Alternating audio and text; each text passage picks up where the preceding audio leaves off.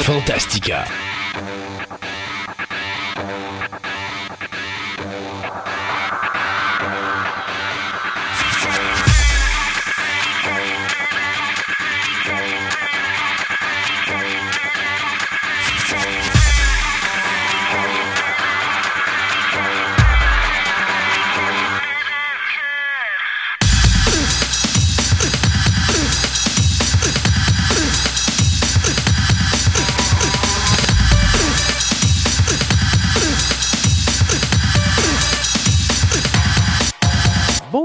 Mesdames et messieurs, bienvenue à cette nouvelle édition de Fantastica.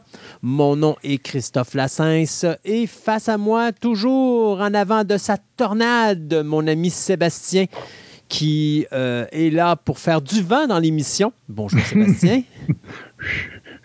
Fais du vent, va-t'en. Ouais, c'est ça, fais du vent, va-t'en. Euh, hey, notre première émission après notre cinquième anniversaire. On espère que vous avez Ben oui. aimé euh, ce spécial euh, 5 ans où est-ce qu'on a, on s'est permis justement de vous euh, faire connaître tous les principaux chroniqueurs de l'émission.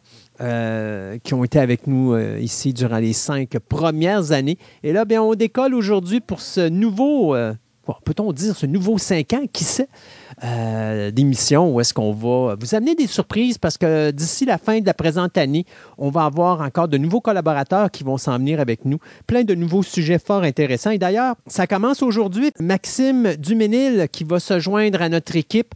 Euh, il va être notre nouveau chroniqueur au niveau de l'animé et du manga. Maxime reste en Belgique, donc on va avoir un- une vision européenne de, du manga et de l'animé. Mais ce qui est vraiment le fun du côté de euh, notre ami Maxime, c'est que vous comprendrez que comme il reste dans le pays qui est considéré comme étant le deuxième plus gros consommateur d'animé et de manga au monde après le Japon, euh, soit la France, ben, euh, je pense qu'on s'est vraiment trouvé là un expert numéro un. Alors, euh, c'est tout en l'honneur de, Fantastica et le gain de nos euh, auditeurs d'avoir Maxime qui va être membre de l'équipe. Donc, aujourd'hui, on va parler un petit peu de qui est Maxime Duménil et puis de sa passion euh, qu'il a avec le manga. Donc, on va parler de ça en général. Puis en même temps, ça va vous donner une bonne idée de vers où on va s'en aller avec cette chronique. Du côté de la littérature, eh bien, Célia va être avec nous aujourd'hui pour nous parler de la littérature fantasy queer. Donc, ça, nous en avait parlé dans la dernière émission, là, qu'elle nous parler de ça. Donc, euh, c'est aujourd'hui que sa chronique passe là-dessus. Et pour finir, ben, je vous dirais que euh, on a eu un décès. Il y a eu plusieurs décès. On va en parler dans les nouvelles aujourd'hui. Mais comme il y en a un qui était relié au domaine de la musique, je me suis dit que ça serait peut-être bien de faire une chronique à part pour ça, pour vous présenter quelques-unes de ses œuvres. Je parle ici, bien sûr, de la chanteuse Julie Cruz qui nous a quittés euh, tout récemment. Donc, euh, Julie Cruz qui malheureusement s'est enlevé la vie à l'âge de 65 ans, mais ça n'enlève rien à sa carrière, ça n'enlève rien à ses euh, magnifiques chansons qu'elle nous a laissées et dont je vais aujourd'hui vous faire entendre quelques extraits. Donc, euh, une chronique sur Julie Cruz. D'ailleurs, je te dirais, Sébastien, qu'on va probablement commencer l'émission avec ça euh, avant de se rendre Ben au segment des nouvelles. Maintenant, on n'avait rien à parler contre, su- de, de nos sujets du jour.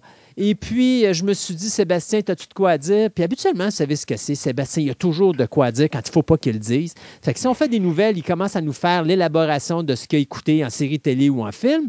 Alors, j'arrive, j'ai dit, OK, Sébastien, là, là, tu as un segment pour pouvoir parler de choses et d'autres. De quoi tu veux parler? Ben, euh, je sais pas, j'ai rien à dire. Bon, c'est bon. Alors euh, là, finalement, il a fallu que je me batte avec. À matin, il est tout Eh, croche boy. Parce qu'il n'a pas dormi cette nuit, parce que là, il a écouté des choses toute la nuit pour être prêt aujourd'hui, sauf qu'il s'endort. Je le vois, là, il y a des poches, mesdames et messieurs, en dessous des yeux. Ça- Coup donc. L'apocalypse est rentré. Ça, va avec la tornade qui est dans ta- en arrière de toi présentement? Ouais, c'est ça. non, mais faire de sa part. euh, Aujourd'hui, ben, on a décidé de prendre ça relax et puis on va parler un petit peu de choses et d'autres qu'on a vues. Et comme je t'ai fait écouter Miss Marvel, ben, pourquoi est-ce qu'on commencerait pas avec ça vu que c'est tout frais dans ta tête? Ben oui, c'est tout frais. Ben, j'écoutais le premier, j'ai commencé à écouter le premier épisode en déjeunant, puis là, Christophe me dit Ah, tu pourrais parler de Miss Marvel. Ah, OK, il faut que je finisse d'écouter l'épisode. Donc, si mes nouvelles sont un petit peu tout boboche aujourd'hui, ben, c'est à cause de, de Christophe. Euh, donc, euh, J'ai trouvé ça intéressant. Là, j'ai vu une, nouvelle un matin, il disait que c'était le, le plus bas auditoire d'une série de Marvel sur Disney+. Ouais. Je peux comprendre, mais tout de suite, le trailer mettait le ton. C'est une série pour ados. Ouais. Euh, puis ça continue d'être ça, mais sais, je l'ai jamais écouté, là, mais toi, je sais que tu étais un gros fan de, cette série-là. Euh, c'est la série qui se passait à Niagara Falls, là, la, euh, quelqu'un ah, Wonderland. De, Wonderland. Bon, où elle parlait, euh, elle parlait, mais elle interagissait avec comme les, les objets dans le mais ça a moi, ça me rappelle ce look-là. Ah ouais. Parce que Wonderland, Wonderland est un show qui a été cancellé après 14 épisodes. Mais quelle imbécilité, parce que c'était probablement un des shows les plus intelligents que j'avais vu à cette période-ci depuis des années. Donc, c'est. Un peu, je te dirais, ce feeling-là. Tu sais, il y a deux personnages principaux, qui est la, jeune fille qui va devenir Miss, euh, Miss Marvel, puis euh, le, son, son, meilleur ami, mettons. À un moment donné, il texte, puis, c'est le gars répond, puis c'est le.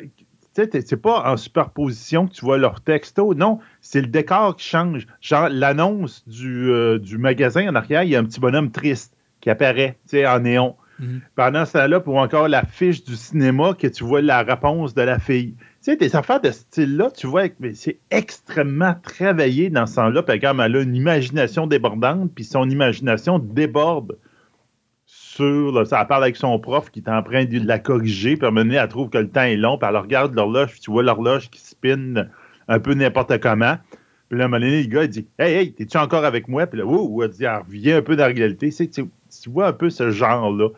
Euh, à la toute fin d'épisode, comme de raison, à la, à la c'est super, ça, ça super pouvoir. J'en dirais pas plus, là.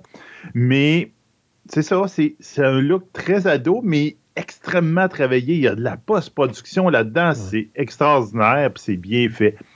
À savoir ça va plaire à tout le monde, effectivement, peut-être que ça va peut-être euh, mettre de côté bien du monde qui vont faire hein, hein, hein, ils vont de la misère à accrocher, tu sais.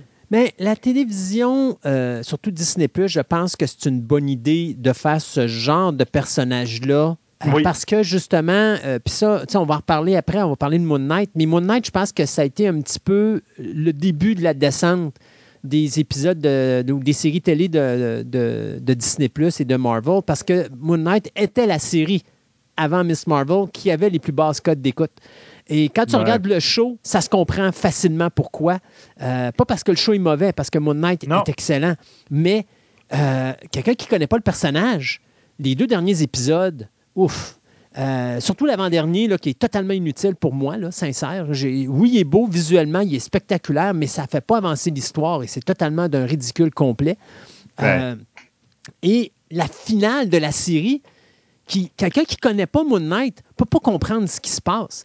il va arriver, il va dire qu'est-ce qui vient de se passer? Puis pour avoir la conclusion, il faut que tu ailles dans le générique c'est même pas dans le storyline de base. Fait quelqu'un qui a arrêté le générique puis qui n'a pas continué, il comprend absolument pas comment finit Midnight. Puis il comprend pas ce qui s'est passé parce qu'il y a plein de réponses qui sont pas données. Puis même quand on la donne, il faut connaître le personnage pour comprendre qu'est-ce qui se passe, parce que sinon, tu ne le comprends pas. Et je pense que Moon Knight est, pour moi le premier, je te dirais, coup à gauche de Disney euh, et de Marvel. Marvel ont toujours fait des choses de. Tu sais, WandaVision, j'ai adoré. Euh, Hawkeye, j'ai adoré Hawkeye. Oui, euh, Falcon and the Winter Soldiers était excellent. Oui. Malgré quelques longueurs, il était excellent. Tu arrives à Moon Knight et je te dirais, les quatre premières parties, ça s'écoute bien, mais tu as hâte que ça aboutisse à un moment donné parce que tu veux comprendre c'est quoi qui se passe. Encore là, moi, je, connais le personnage, donc c'était facile pour moi de comprendre, mais je me mets à la place de quelqu'un qui ne connaît pas Moon Knight. C'est pas évident pourquoi il y a son costume, comment, comment, pourquoi il y a une différence de costume entre les deux personnalités, euh, et pourquoi que soudainement, les deux personnages perdent euh, le sens de la réalité, puis soudainement, il se passe de quoi, puis ils ne comprennent pas pourquoi ils n'étaient pas impliqués. Et on, va. Quelqu'un qui ne connaît pas le personnage peut pas. Tu sais, il va pas nécessairement attendre la fin du générique du dernier épisode pour voir la ben, finalisation. le, hint, était dans l'univers, dans leur esprit quand ils sont. En tout cas, je dirais pas dans, dans, les chambres blanches, en ça de même. Oui, l'avant-dernier épisode, ouais. C'est ça. Où tu vois le troisième sarcophage. Ouais. Tu sais, il y a une grosse partie du hint, et là, là, tu fais. Hi! Il y a quelque chose d'autre, mais tout le monde l'ignore, puis il continue. C'est ça. Puis, et tu comprends que Moon Knight, dans tout ce qu'on a vu depuis le début, est loin d'être ce que tu es habitué de voir. Oui, ah, avec Marvel et avec Disney, totalement différent. Alors, je pense que Moon Knight, qui est un très bon show, euh, mais qui va être plus pour les fans de l'univers de Marvel, est beaucoup fait pour eux autres que pour Monsieur et Madame Tout le Monde, qui, elle, en bout de ligne, risque d'être fort déçu de la série télé parce qu'en bout de ligne, on va se dire, bah, de toute façon, il va probablement avoir une saison 2. Bien, au moment où est-ce qu'on se parle, il n'y en a pas de saison 2. Fait que si la série finit. Non, exactement. Fait que, tu sais, je me dis, si la série finit de même, ça finit mal parce que je trouve que quand tu fais un personnage comme Moon Knight, au même titre que Miss Marvel, mais Miss Marvel, on sait qu'on va la revoir dans le film de Marvels avec, euh, les, avec Captain Marvel. Donc, tu sais, elle, même si le film finira, ou la série télé finira en queue de poisson, c'est pas grave. Son histoire va se continuer dans The Marvels. Moon Knight, présentement, il n'est nulle part. Non. Donc, si ça finit de même, moi, je trouve que c'est probablement la moins bonne. Je dis pas qu'elle est mauvaise. Je dis c'est la moins bonne dans ce que Marvel et Disney nous ont sorti jusqu'à présent parce que je trouve que la fin n'est pas adéquate s'il n'y a pas de deuxième saison. non, une deuxième ça, ils, ont ouvert la porte. Ouais. Là, en ce moment, on dirait qu'ils ne veulent pas l'ouvrir, ils veulent la fermer bien vite. Quoi qu'il y a des rumeurs comme quoi que, voyons, euh, le chasseur de vampires. Euh, le chasseur de vampires, tu parles Blade? Blade, Blade. Ouais. Il y a des rumeurs comme quoi que Blade, peut-être qu'on verra un lien avec Moon Knight. Mais bon, regarde, peut-être que ça va se faire, peut-être que ça ne se fera jamais. Là. Mais effectivement, ça nous laisse comme un peu. Ça, là, tu fais, il doit avoir une deuxième saison. Puis là, non, là, il berette dans le manche. Puis il dit Ah, sait pas. Ouais, puis on regarde. C'est plate parce que c'est c'est un show qui aurait dû avoir une deuxième saison. Ah, ben, ça ne veut pas dire qu'il n'y en aura pas, parce que tu sais que des fois, Disney euh, tarde. Regarde, on va en parler euh, en fin d'émission euh, dans notre table ronde, mais on vient d'annoncer une suite à Monster Incorporated qui était Monsters at Work. personnellement, je ne m'attendais vraiment pas à avoir une suite, mais ça a pris du temps avant d'en avoir une, là, parce que ben tu parles que c'est un show, si je ne me trompe pas, qui a été sorti pour Noël. On vient de l'annoncer six mois plus tard. Donc, moi, je pense qu'on va attendre de voir ce qui va se passer avec Moon Knight, mais il faut qu'il se passe de quoi avec ce personnage-là. Vous ne pouvez pas nous laisser ça de même parce que sinon, ça n'a pas de sens. C'est plate parce que c'est un personnage qui est quand même intéressant. Oui, effectivement. Puis tu sais, si avec plein de liens, avec lien avec Black Panther, il y avait des liens à faire avec plein de choses qui étaient intéressants. Sauf qu'encore là, c'est un personnage que je verrais bien avec Ghost Rider si on décide de le ramener. Blade, Dracula si on décide de le faire. Mettons qu'on ferait le monstre de Frankenstein, mais je sais pas si on a encore la possibilité de le faire, mais mettons qu'on prendrait. Ou encore euh, Wolf by Night. Euh, tu sais, c'est tous des personnages qui sont plus surnaturels qui pourrait faire un regroupement à un moment donné puis nous donner une mhm. série à la Defenders, mais pour des personnages. Euh, on pourrait ouais, dire je pense que. Comment il appelle ça? Avenger Dark, non? Ou ça fait la même. En tout cas, celui qui est avec. Euh, voyons, Constantine, là, ils ont fait comme une histoire. Tu as Justice League, Justice League Dark. Ouais, ben, ça, ça, je savais que c'était dans l'autre univers, là, dans, dans DC, mais ils ont fait quelque chose de même. C'est une équipe de super-héros, mais plus surnaturel. Surnaturel L'équivalent de Marvel, ça pourrait être intéressant. Exactement. Maintenant qu'on parle un petit peu de TV, ça serait le fun qu'on se retourne un petit peu vers le cinéma. ben oui. moi, on a vu un film qui s'appelle Moonfall, qui a été réalisé par Roland Emmerich, qui, qui, met en vedette Halle Berry, Patrick Wilson, John Bradley, Michael euh, Piria et euh, Charlie Plummer. Il y avait Kelly Yu aussi, puis Donald Sutherland. Bon. Ouais. Tu dis qu'on tourne ce film-là à Montréal, on donne quelque chose comme presque 150, 150 millions de dollars à Ronald Emmerich, le gars qui nous a donné Independence Day, qui pour moi est un des plus grands films de science-fiction des années 90, qui a fait euh, The Day After Tomorrow, euh, qui a fait bien des affaires bon, pas bon, mais on dirait que plus Emmerich avance dans le temps, puis plus sa situation de réalisateur se détériore. Et je pense que Moonfall est, euh, est au top de cette liste-là de films que tu te dis quand tu as fini de l'écouter.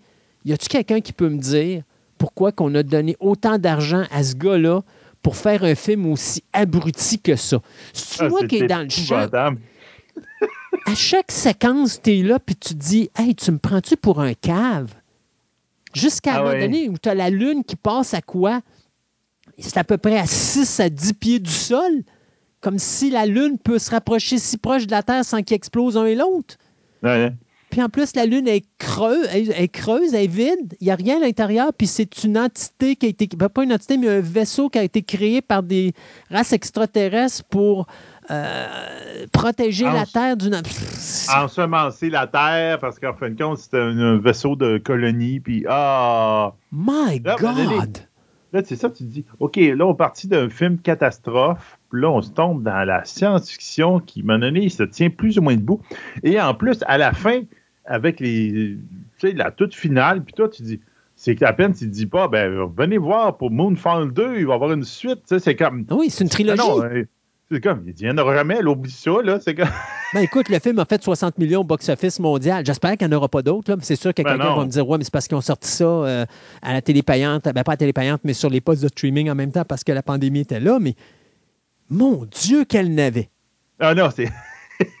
Hey, je ne sais pas si, Emmerich s'est dit je ne serai jamais le plus grand réalisateur de tous les temps, alors je vais peut-être essayer de m'en aller dans l'autre direction et essayer de battre Michael Bay pour devenir le pire réalisateur de tous les temps d'Hollywood.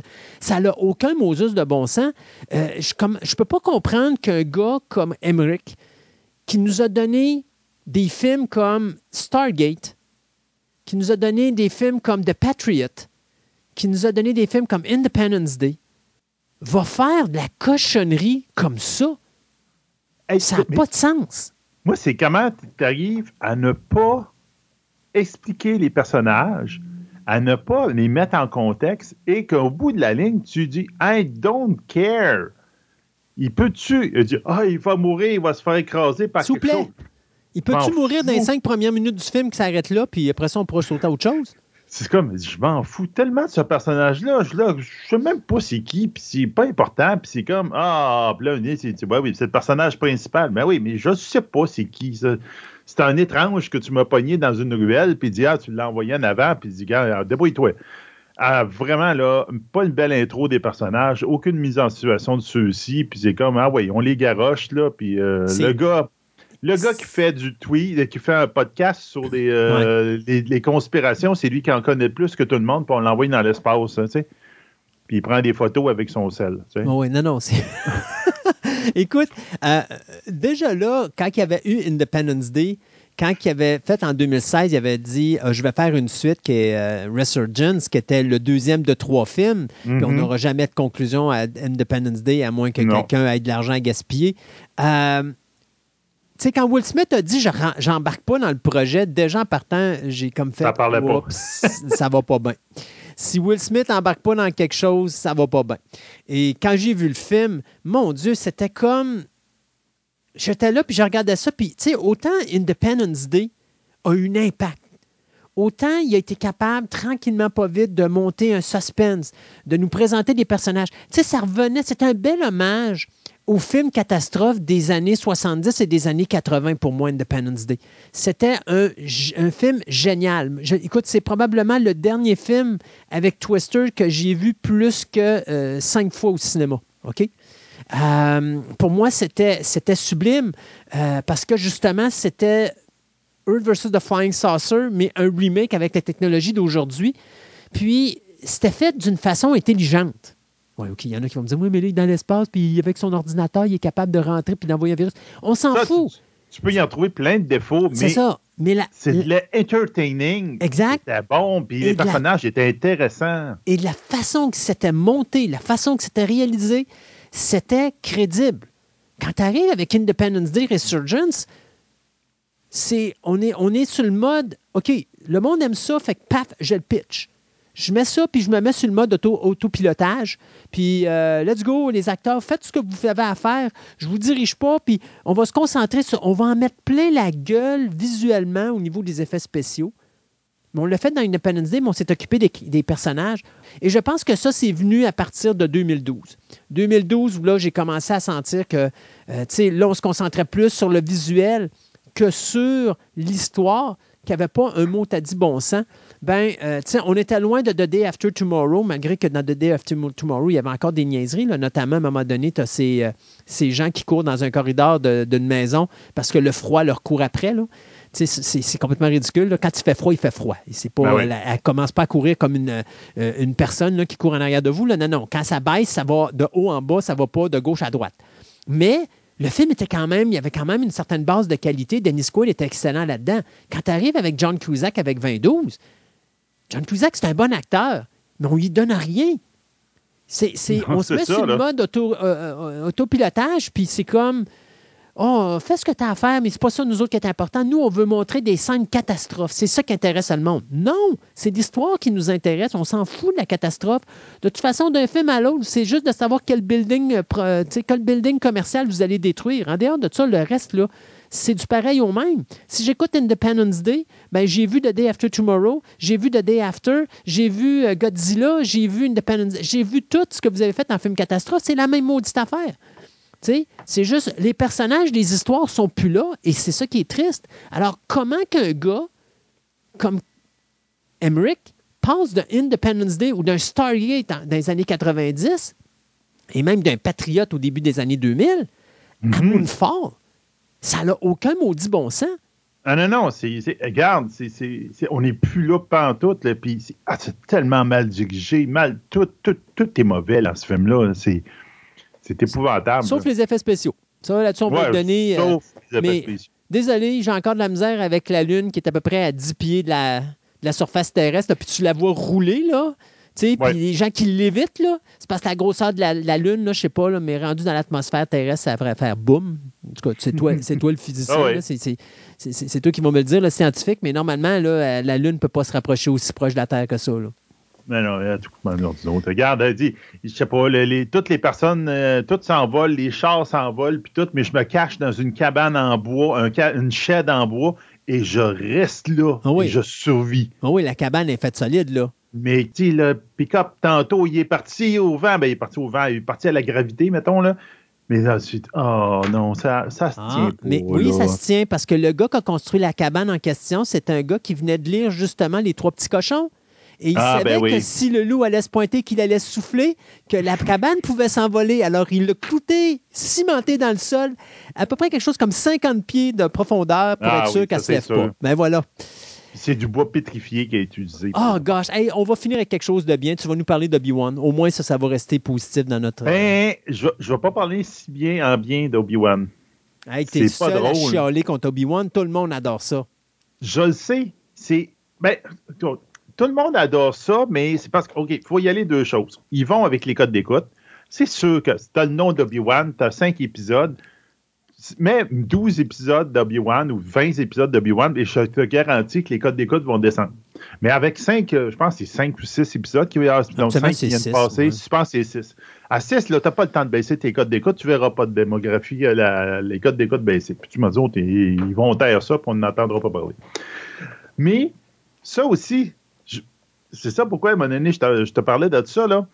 Je, je vais mettre, euh, je vais mettre d'autres choses là-dedans. Là, tu vas voir mon raisonnement.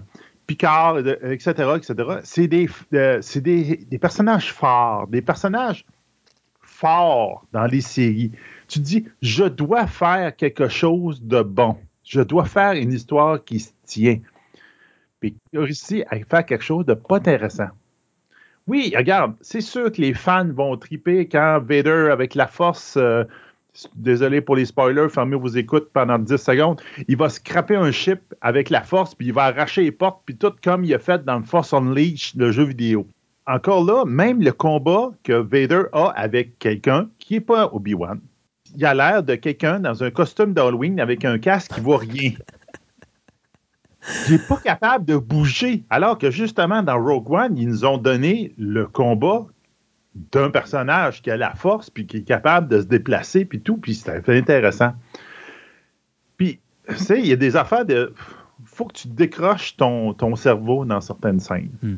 Je vais raconter une scène dans l'épisode où je ne volerai aucun punch, là, c'est impossible les rebelles ou whatever sont dans une, place, il y a une blast door qui a été fermée, les fameuses blast doors qu'on mhm. avait vues dans, le premier film de Star Wars, où là, avec un sable laser, ça, il prend, il rentre le sable laser, puis il est en train de le découper, puis il dit Donne-moi 10 minutes, je vais te découper à la porte. Ça ressemble à ça. Donc là, il arrive les troupes, ils sortent un gros canon, ils commencent à tirer. pendant 10 minutes, ils vont tirer dessus. Pendant ce temps-là, les rebelles, ben, ils sont en train de préparer pour se sauver, puis ça fait la même. Puis à un moment donné, il arrive quelque chose, la, méchante Jedi, ben, la méchante Sith se choque. Elle prend son sable laser, elle met ça dans la porte. En cinq secondes, elle l'ouvre et toutes les troupes rentrent. C'est parce qu'ils ont travaillé la technologie des sables laser, euh, Sébastien. Non, non, mais oui, ça, je suis d'accord, peut-être. Mais c'est surtout le fait que pourquoi ça fait 10 minutes que tes troupes t'arment de dos et que tu leur laisses le temps de se sauver alors que tu pouvais le faire en 5 secondes? Quand tu vois cette scène-là, tu fais Come on, pourquoi tu, tu me fais niaiser pendant 10 minutes, là? Il n'y a personne qui sait rien. Oh. Alors, mesdames et messieurs, je m'excuse. Je pensais que c'est finir avec ça pour que Sébastien nous donne quelque chose de positif puis se dire la journée va être belle aujourd'hui. Mais non. C'est cute. C'est cute. Il y a des bons personnages. Tu vois que les acteurs, tu sais, Ian McGregor, il se fait du fun. Il est bon dans son rôle. Mais même si le rôle, je ne l'aime pas dans ce film-là, parce que c'est un personnage aigri. C'est un personnage que ça fait dix ans, il a perdu la guerre et donc ne croit plus en rien. Euh, puis il n'est même pas champ de la force parce qu'il ne l'a pas utilisé depuis dix ans. Donc, ça fait un personnage qui n'est pas très intéressant. On parlait de Moonfall, qui est un personnage mm-hmm. qui n'est pas très intéressant, mais là, ça fait un personnage qui est supposé d'être le point fort du film, de la série. Puis même au cinquième épisode, il n'est pas revenu un peu comme. Il commence à vouloir revenir un peu son ancien, son ancien lui-même. Puis avant, il n'est pas intéressant dans un sens. Hein. Mais tu sais, moi, je vais te dire d'expérience. D'expérience, euh, des fois, ce que tu écris sur papier paraît mieux que quand ça sort sur le visuel. Ça, c'est euh, possible. pas nécessairement comment c'est réalisé, mais comment que ça sort sur le visuel. Parce que la littérature et le visuel, c'est deux entités totalement différentes. Oui, euh, je suis d'accord. Et, c'est un art d'écrire des dialogues, c'est un art d'écrire des scènes. Donc, des fois, tu vas faire de quoi, puis sur papier, là, c'est number one. Puis ça tombe à plat quand tu le réalises. Mais là, c'est la job d'un réalisateur, d'un producteur ou encore d'un acteur de dire euh, c'est parce que ça n'a pas aucun sens. c'est euh, ça. C'est souvent, tu vois des acteurs qui vont dire Moi, je ne peux pas jouer ça de cette manière-là parce que ce n'est pas mon personnage. Et donc, il faudrait que je fasse ça. Parce que lui, il vit son personnage, euh, il, vit ses émotions, il a lu le scénario de multiples fois, puis à un moment donné, il arrive à cette séquence-là, puis quand il se met dans l'ambiance physique de son personnage, ça ne matche plus ça ne va plus avec. Euh, donc, ça dépend toujours ce qu'on veut sortir comme message. Moi, malheureusement, je ne peux pas te, contredire ou. Euh, non, non, tu ne l'as pas écouté encore. je ne l'ai pas écouté encore. Mais une chose est sûre. Euh, Obi-Wan, c'est une mini-série, c'est un one-shot deal, malgré que je pense qu'on vient de confirmer pour une deuxième saison. Non, il, confirme. Ben, c'est pas confirmé, confirmé, mais, je dirais de ça ça va venir vers là. et, moi, je pense que ce qu'on prend, c'est un petit peu. On a fait d'Obi-Wan ce que Luke était dans la troisième trilogie. C'est-à-dire, tu sais, quelqu'un qui. Euh, tu sais, là, il a tout perdu. Donc, il, vit une période sombre de sa vie. Puis là, il faut qu'il vire du côté good side. Donc, il faut qu'il redevienne l'Obi-Wan qu'on a connu. Donc, je pense que c'est une série transitoire qu'on vit présentement à ce niveau du personnage. Puis c'est peut-être pour ça que tu as moins aimé ça. Ben, peut-être, là. Ben, c'est comme. Tu sais, euh, dans l'épisode 1, 2, 3, l'épisode 4 de la série, donc le premier premier film de Star Wars qu'on a vu, on a rencontré Obi-Wan vieux. Tu sais, il dit Ah, c'est le vieux Ben, c'est le vieil ermite, de même. Mais au bout de la ligne, quand tu le rencontrais, il était plus sympathique. Il était assez. il était puis il montrait à Luc comment utiliser la force, puis ça même. Puis tu voyais que c'était, oui, c'était quelqu'un de puissant.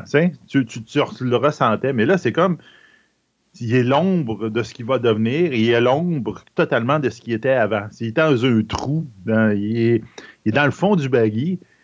Puis là, c'est, ouais, faut qu'il se relève, puis tout, mais c'est dans cinq épisodes, là, mhm. relève-toi vite parce que là, tu, tu, je ne tente pas de te suivre tes aventures, là, c'est. Ben, remarque que c'est pas, c'est pas aussi pire que Twin Peaks Fire Walk With Me, pas Fire Walk With Me, mais Twin Peaks The Return, où est-ce qu'il faut que tu attendes 16 épisodes avant de revoir Cooper revenir comme du monde, puis que les 15 premiers, c'est méchamment long. c'est ça l'affaire qui est ah. comme décevant un peu dans cette série-là. C'est, on est loin de Boba Fett, mais c'est Boba Fett, c'est la même idée. C'est comme tu prends un personnage que même si pour le monsieur tout le monde qui a écouté des Star Wars, c'est pas un personnage fort. C'est un personnage dans un background que les, les amateurs de Star Wars ont mis à part puis ont fait des ont fait des histoires avec avec des romans etc. Puis Mais tu arrives à faire un film, une série extrêmement mauvaise. Je te dis pas qu'Obi-Wan est là. On est loin de Boba Fett. Mais c'est comment tu fais ça à faire quelque chose de si mauvais que ça, puis qui est obligé de faire que les deux meilleurs épisodes de Boba, Fett, c'est quand Boba Fett n'est pas là, mhm. c'est le Mandalorian qui est là. Que là, tu te dis que ça doit être Filoni qui s'est sorti de son show, qui a fait c'est tellement mauvais, je vais mettre deux épisodes de, de, du Mandalorian là-dedans, ça va, on va sauver le show ça, avec ça. C'est dommage, c'est vraiment dommage. Mais bon, regarde. On va activer parce que le temps passe, hein, si on veut parler d'autre chose. Désolé, j'ai pas été positif à la fin. Mais effectivement, il y a bien des fans qui aiment beaucoup la série, puis ça la main, mais tu vois que l'Internet est divisé présentement. Il y a des fans qui tripent sur Obi-Wan, mais je te dirais qu'il peut-être qu'ils tripent sur des moments d'Obi-Wan et non pas sur la série Obi-Wan. Et de l'autre bord, il y a les personnes qui ne sont pas des fans finis de Star Wars, qui regardent ça et qui font euh, que c'est ça, cette affaire-là. Donc, c'est ambigu. Alors, on euh, s'arrête. Euh, on va vous présenter euh, la chronique spéciale qu'on a faite sur Julie Cruz. Après ça, on s'en va à notre segment de nouvelles. Et après ça, on va avoir deux nouvelles chroniques, incluant l'arrivée de notre nouveau chroniqueur, Maxime. Et en fin d'émission, eh bien, on aura nos petites nouvelles express, ainsi que tout ce que Sébastien a eu le courage encore de mettre sur notre Twitter.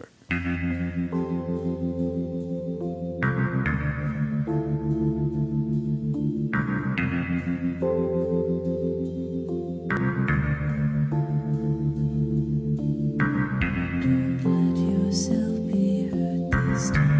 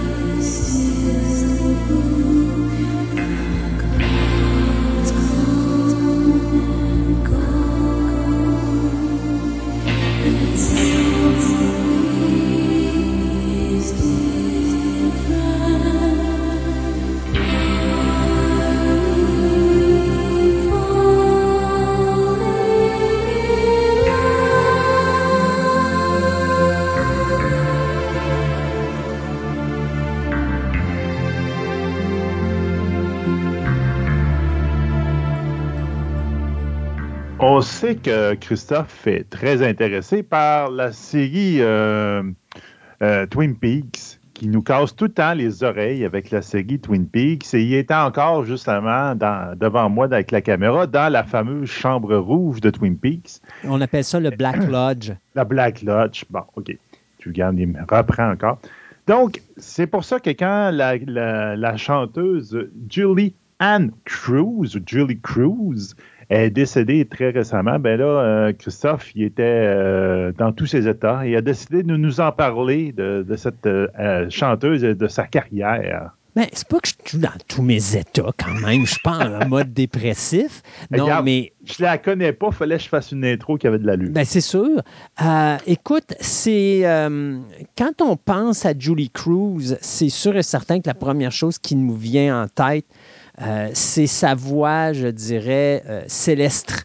Euh, tu vas l'écouter chanter, puis tu as l'impression d'écouter chanter un ange. Et d'ailleurs, c'est vraiment drôle parce que quand on écoute le film Twin Peaks Fire Walk With Me, qui avait été fait en 92, à la fin du film, tu as le personnage de Laura Palmer qui va décéder et au moment où elle décède, elle est confrontée à un ange qui vient comme l'accueillir au paradis, enfin, du moins pour la libérer de toute la souffrance qu'elle a vécue pendant des années aux mains du meurtrier dont je ne nommerai pas ici le nom, ou je ne donnerai pas le nom ici pour ceux qui n'ont pas vu la série télé. Mais la personne ou l'actrice qui faisait l'ange en question, c'était Julie Cruz. Donc, sa, personnalité, sa voix, surtout dans, son époque où elle était avec euh, Badalamenti et euh, David Lynch, ça a toujours été associé à ça. Et euh, d'ailleurs, une de ses plus belles chansons, tant qu'à moi, qui est The World Spin, que j'ai gardée en fin de chronique, puis que je vais vous faire écouter pour finir, parce que moi, je pense que s'il y a une musique qu'on peut mettre euh, pour faire un, un, mémorial à, Julie Cruz, c'est bien celle-là, parce que moi, je considère que c'est probablement sa plus belle chanson, mais il y a tellement de belles musiques qu'elle a fait pour Twin Peaks. Euh, on n'a qu'à penser à Rocking Back Inside My Heart, euh, on n'a qu'à penser, bien sûr, à Falling. Il y, a, tellement de Voice of Love des choses comme ça. Euh, il y a tellement de choses qu'elle a faites que euh, ça demeure une icône musicale, bien qu'elle n'a pas une carrière si euh, grande que ça. Donc, dans la majorité des cas, je suis à peu près certain que c'est une personne que je vais faire connaître à beaucoup de monde qui ne connaissait même pas l'existence de Julie Cruz. Euh, et puis, euh, ben, malheureusement, c'est ça. Elle s'est enlevée la vie le, 9 juin dernier à l'âge de 65 ans parce que Julie Cruz, depuis plusieurs années, vivait avec la maladie du lupus. donc, c'était une maladie qui, était très difficile pour elle parce que ça l'empêchait beaucoup de marcher puis de, de bouger.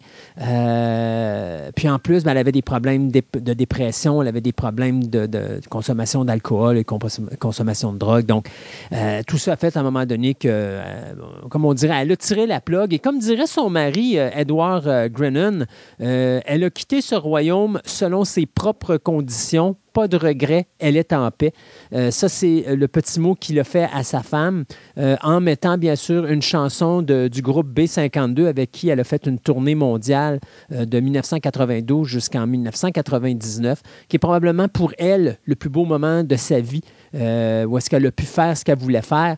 Mais là, je vais trop vite. On va revenir un petit peu en arrière parce que Julie Cruz est née à Creston, en Iowa en Iowa, pardon, le 1er décembre 1956.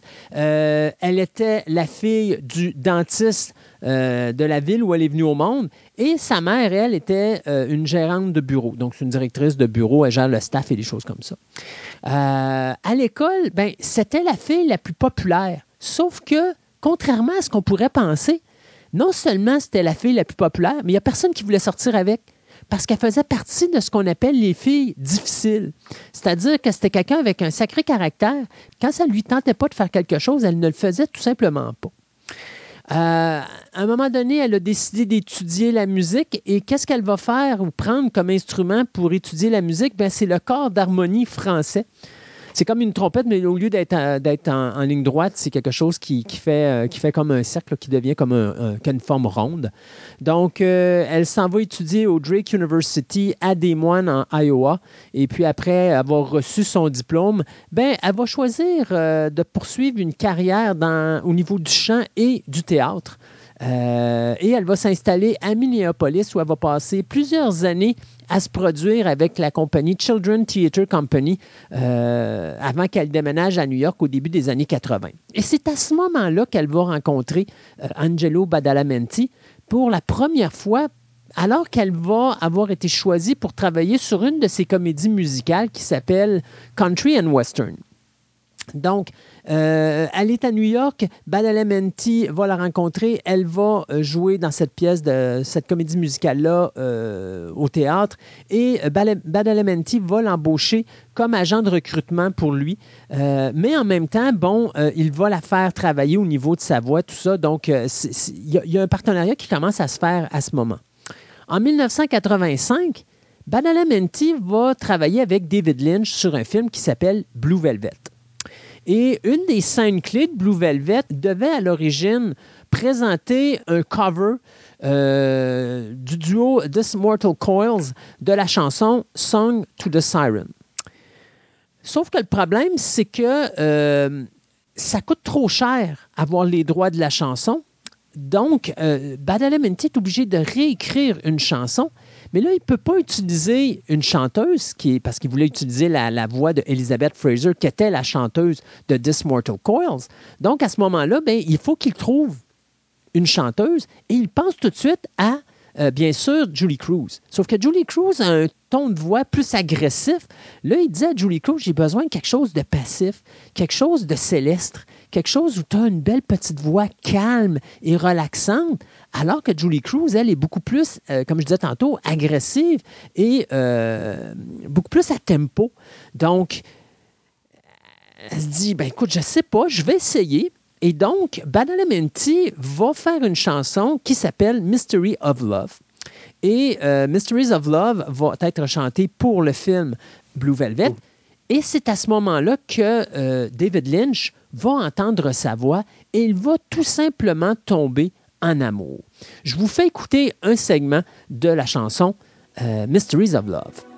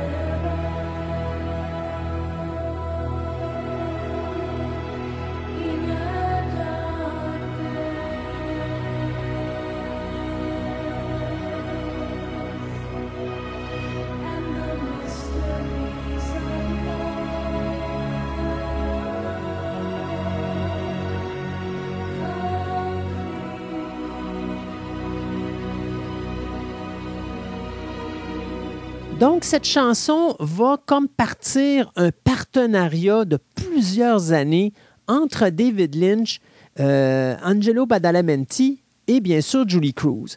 Et le gros de cette relation-là va se faire bien sûr avec le premier album qu'ils vont écrire, parce que Lynch, c'est un genre d'individu qui va encourager l'art quand il y croit. Et il a cru en la voix de Julie Cruz et donc il a écrit avec Badalamenti plusieurs chansons et ils vont faire le premier album qui va être euh, publié en 1989, pardon, qui s'intitule Floating into the Night, qui est le premier album de Julie Cruz qui va quand même au début avoir un succès, je te dirais, assez partagé. C'était pas extraordinaire, Sauf qu'arrive eh bien sûr la série Twin Peaks, dans laquelle plusieurs chansons sont à l'intérieur, incluant la chanson thème de la série télé qui est Falling. Donc, euh, à partir de ce moment-là, l'album connaît un excellent euh, succès. Et euh, ça n'a pas été un album qui a été très facile à faire pour Julie Cruz parce que comme je disais tantôt, elle est agressive, elle a une voix colérique, et là, elle est obligée d'avoir le contraire, soit une voix douce et triste, quelque chose de mélancolique. Donc, c'est de l'ajustement pour elle, et ça va être énormément de difficultés au début parce que quand ils vont commencer à faire les enregistrements de toutes les chansons de Floating into the Night, euh, à un moment donné, elle va ramener ces chansons-là euh, chez sa famille, puis là, euh, tout le monde dans sa famille, sans exception, vont détester son travail, puis vont dire, voyons, veux-tu me dire qu'est-ce qui t'a pris d'aller faire des, un, album comme ça? C'est pas toi, on te reconnaît pas. Sauf qu'à un moment donné, bon, quand elle revient, elle est un petit peu découragée et là, soudainement, elle va entendre le travail que Lynch et Badalamenti sont en train de faire avec sa voix, c'est-à-dire que on va tout simplement retravailler sa voix, on va la remixer avec plusieurs effets. Et là, soudainement, elle va comprendre ce que Lynch et Badalamenti voyaient en elle. Et sur les 40 chansons qu'ils vont faire, il y en a 10 qui vont être pris pour cet album-là.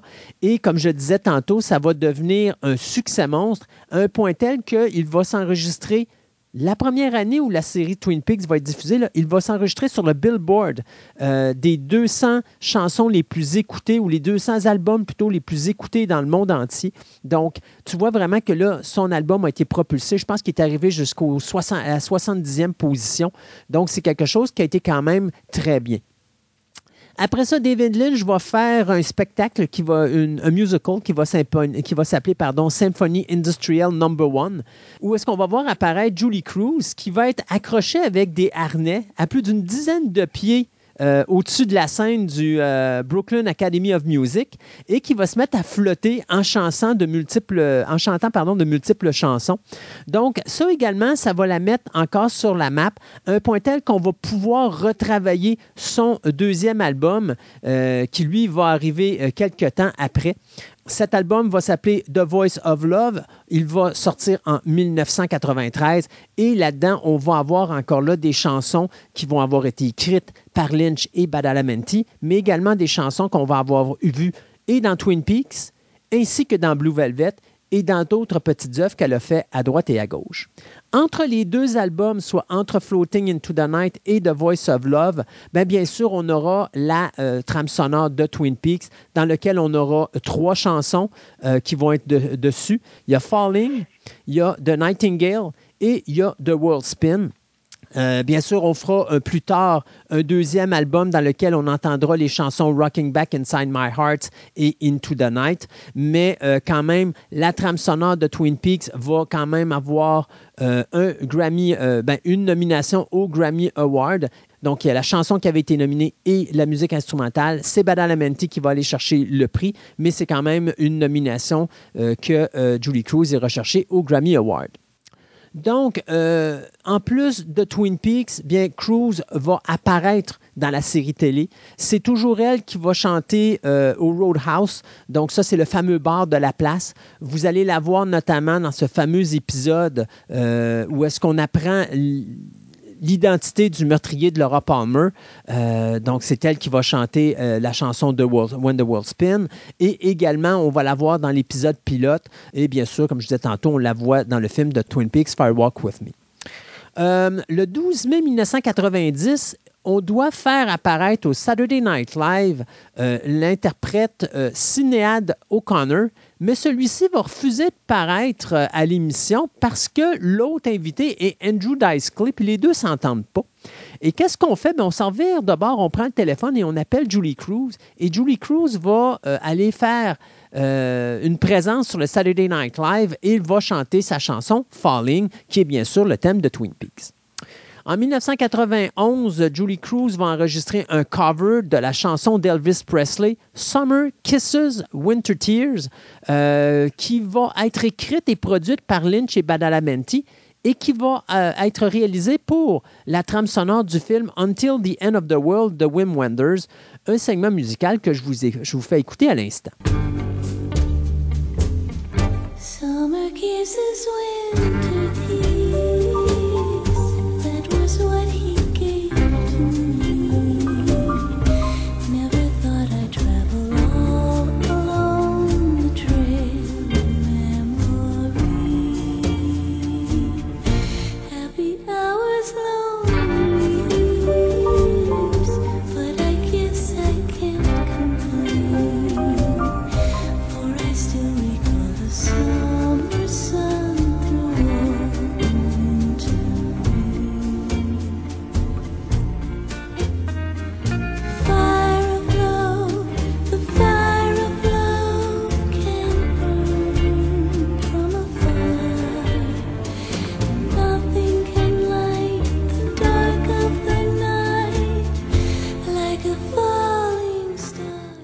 Tears. la sortie de The Voice of Love, Julie Cruz va totalement disparaître de la map. Elle va prendre une longue pause qui va être presque une décennie complète avant qu'on voit son travail sur un album. Euh, parce que, bon, Julie Cruz, elle veut avoir son style à elle.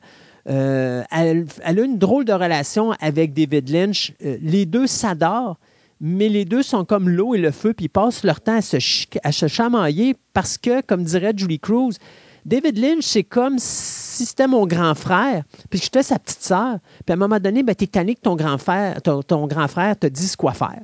Donc, on peut voir à quel point, pourquoi les deux ont commencé à chamailler, parce qu'on voit que Julie Cruz veut créer sa propre personnalité musicale et non pas être seulement la création d'un artiste.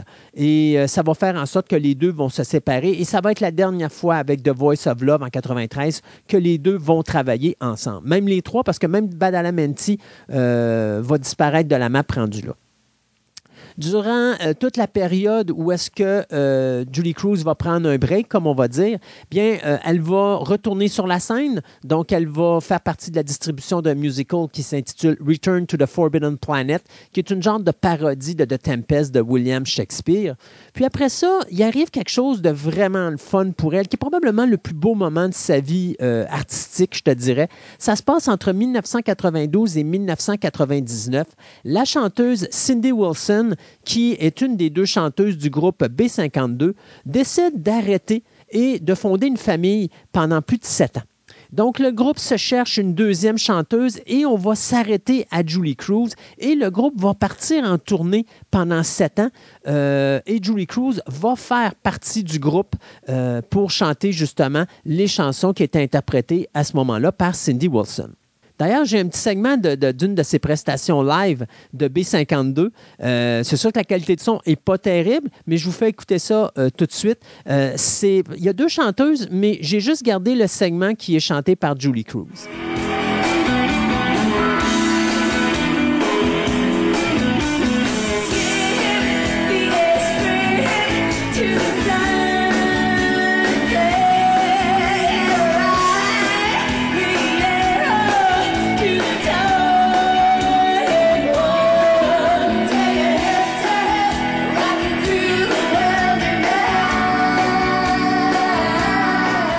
Travers les sept années où elle va être en tournée. Elle va revenir aux États-Unis et elle va euh, travailler à droite et à gauche avec d'autres artistes.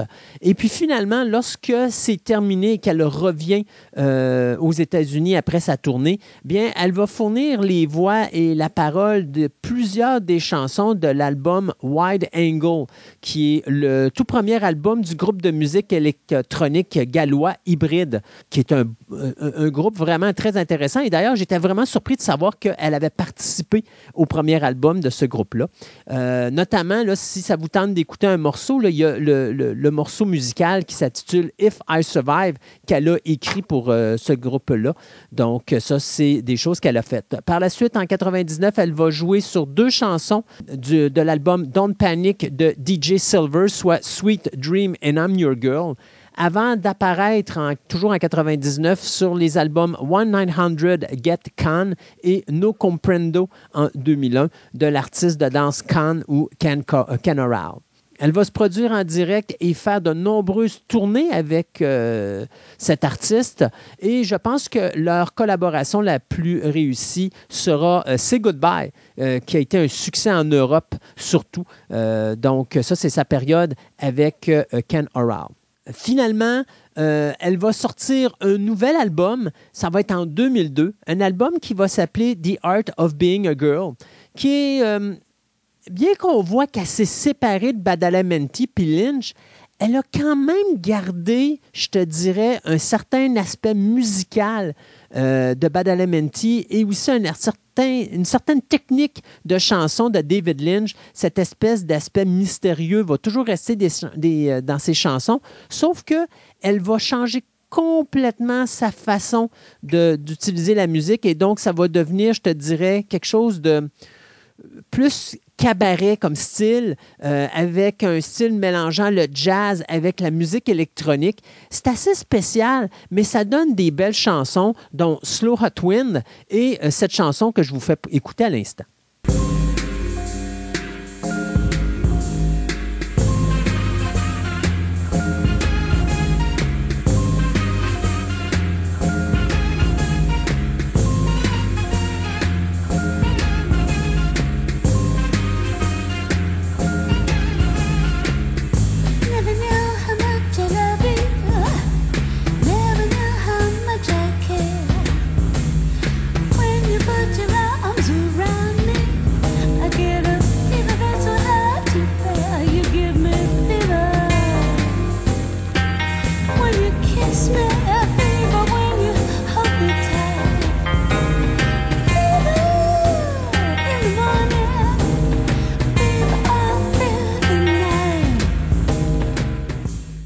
Après son prochain album, euh, ça va prendre encore un autre neuf ans avant qu'on aille un, autre, un autre micro-sillon de l'artiste. Donc, comme on peut voir, là, les trois derniers albums, c'est 93, 2002 et 2011. 2011 étant son album My Secret Life.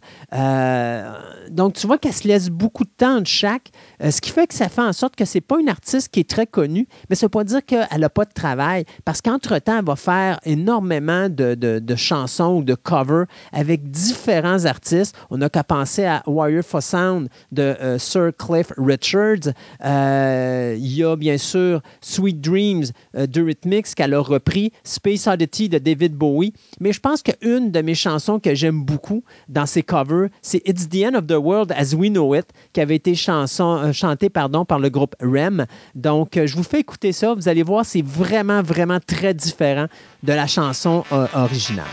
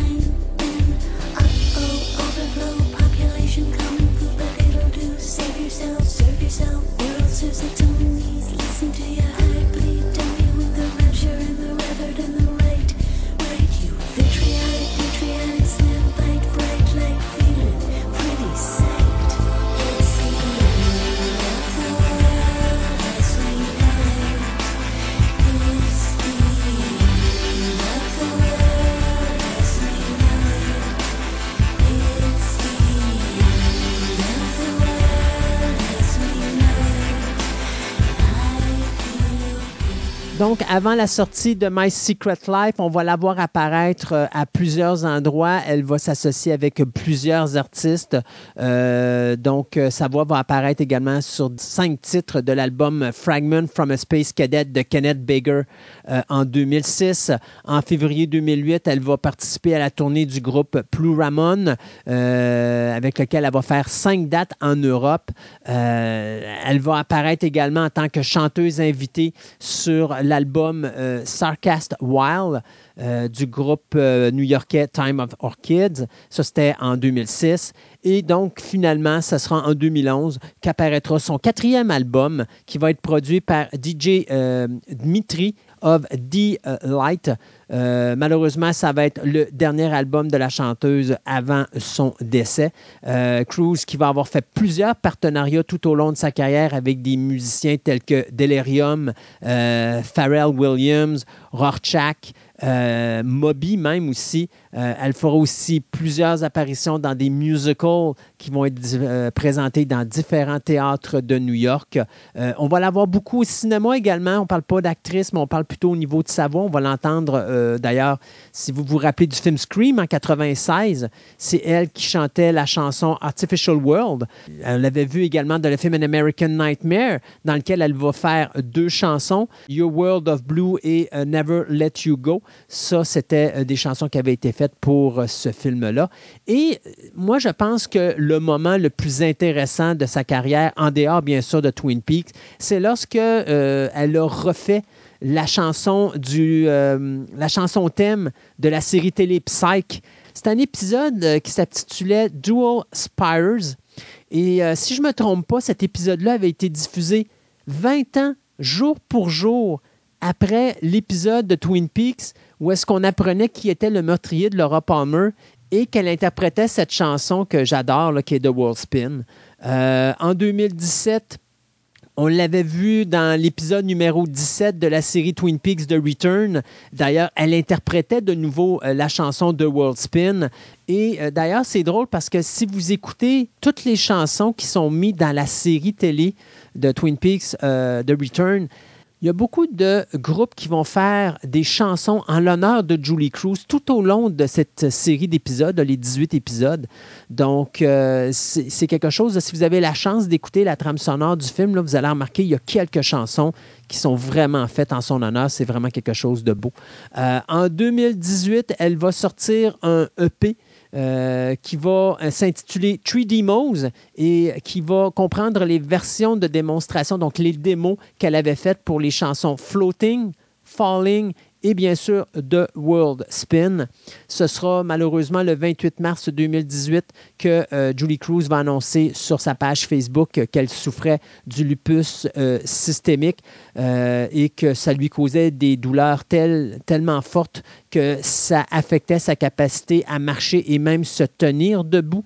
C'est une maladie qui est, vraiment difficile. C'est une maladie auto-immune. Donc, c'est ton système immunitaire qui se vire contre toi. C'est ça. Ton propre corps se bat contre toi. Exactement. Puis, je sais que c'est une maladie que, tu vois, il y a pas si longtemps, on parle des années 60-70, c'était une maladie qui était mortelle. Aujourd'hui, ben, on parle de 90% des gens euh, qui sont atteints de cette maladie-là vont vivre minimum une dizaine d'années.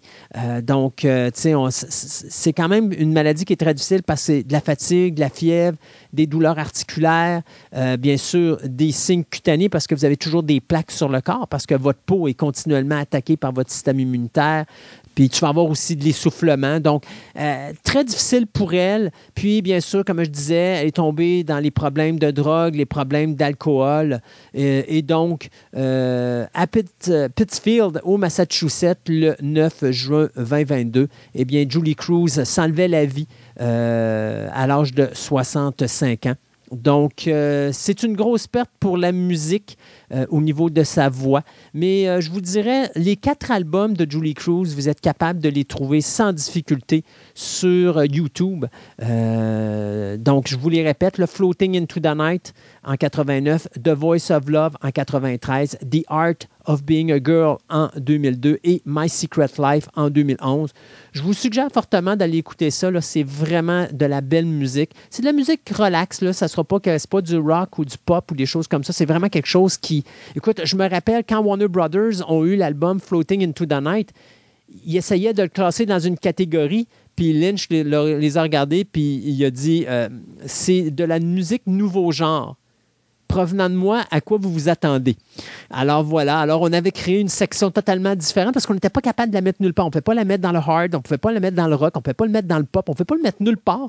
Alors ils l'ont mis euh, dans musique nouveau genre, euh, cet album de Floating into the Night. C'était une des raisons d'ailleurs pourquoi au début personne n'a connu cet album-là avec euh, grosse popularité avant l'arrivée bien sûr de Twin Peaks. Mais si vous avez la chance, sur YouTube, vous avez cette opportunité en or de voir tout ce qu'elle a fait. Puis il y a également d'autres chansons que vous allez trouver. Si vous marquez Julie Cruz euh, Songs, vous allez voir, il y a tellement de choses sur Internet, tellement de, choses, de belles choses à écouter. Euh, donc, ça vaut la peine de s'attarder à cette chanteuse qui nous a quittés malheureusement.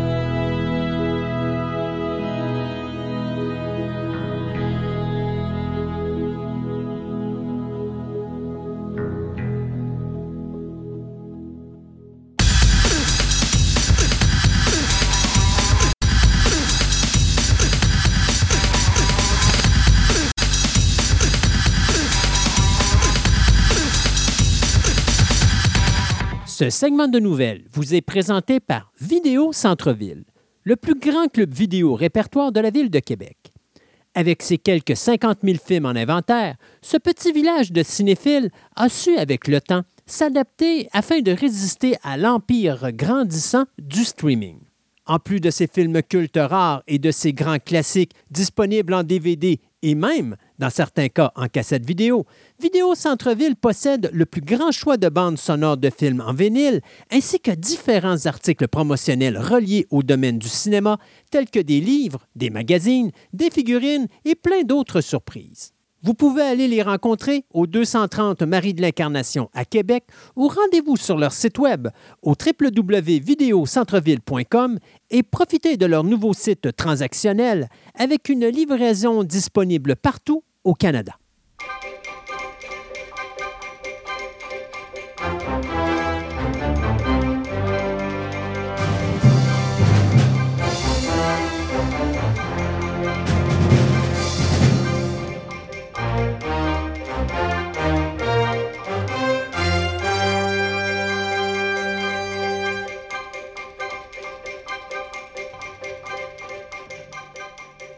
Et pour ce segment de nouvelles, on va commencer avec le décès, et Dieu sait qu'il y en a eu dans les deux dernières semaines. D'abord, euh, eh bien, écoutez, on vient de faire une chronique là-dessus, là, Julie Cruz qui nous a, qui nous a quittés pardon, à l'âge de 65 ans.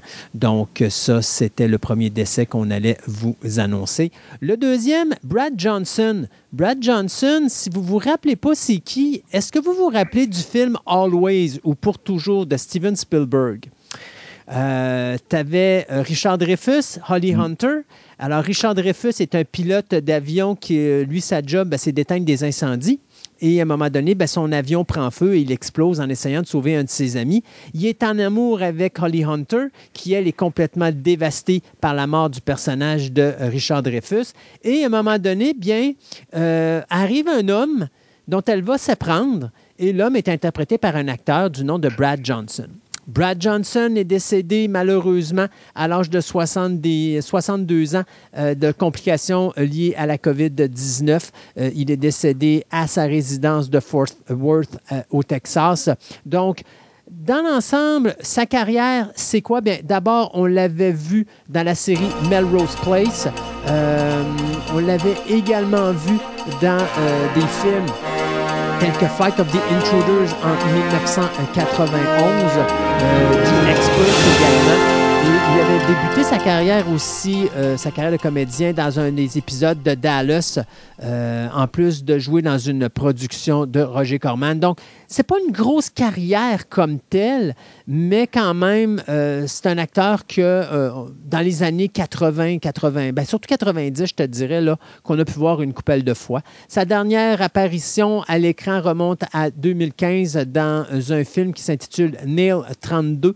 Euh, donc, il nous quitte à l'âge de 62 ans.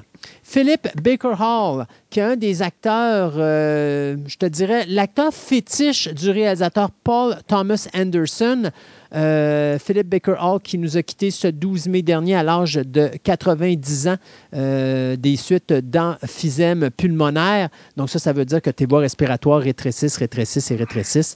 Alors malheureusement, euh, il nous a quittés. Lui qu'on avait vu dans des films de Paul Thomas Anderson comme Cigarette and Coffee, Hard Eight, Boogie Nights et Magnolia. on l'a vu également en 91 lorsque son visage va être connu du grand public à cause de son rôle dans la série américaine Seinfeld. Mais on va le voir également dans des films comme Psycho. on parle bien sûr le remake de Gus Van Sant, euh, où est-ce qu'il faisait euh, le shérif. On l'avait vu dans Rush Hour de Brett Ratner, où est-ce faisait un inspecteur de police.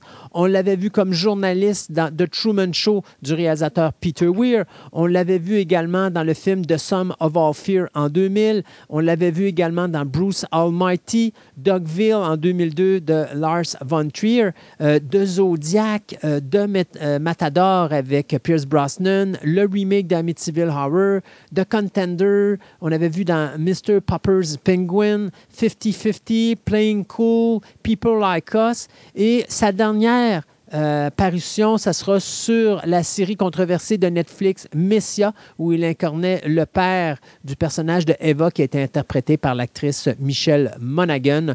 Donc, le 12 mai, euh, nous perdions donc Philip Baker Hall à l'âge de 90 ans. Finalement, le monstre du cinéma français, Jean-Louis Trintignant, qui est décédé ce 17 mhm. juin également à 91 ans, euh, tout simplement de vieillesse. 140 euh, rôles au total, l'homme qu'on avait surtout connu pour la trilogie de Un homme, une femme de Claude Lelouch. Euh, écoute, il a commencé euh, comme comédien de théâtre au début des années 50. Il a eu son premier rôle au cinéma en 1955 dans le film Si tous les gars du monde.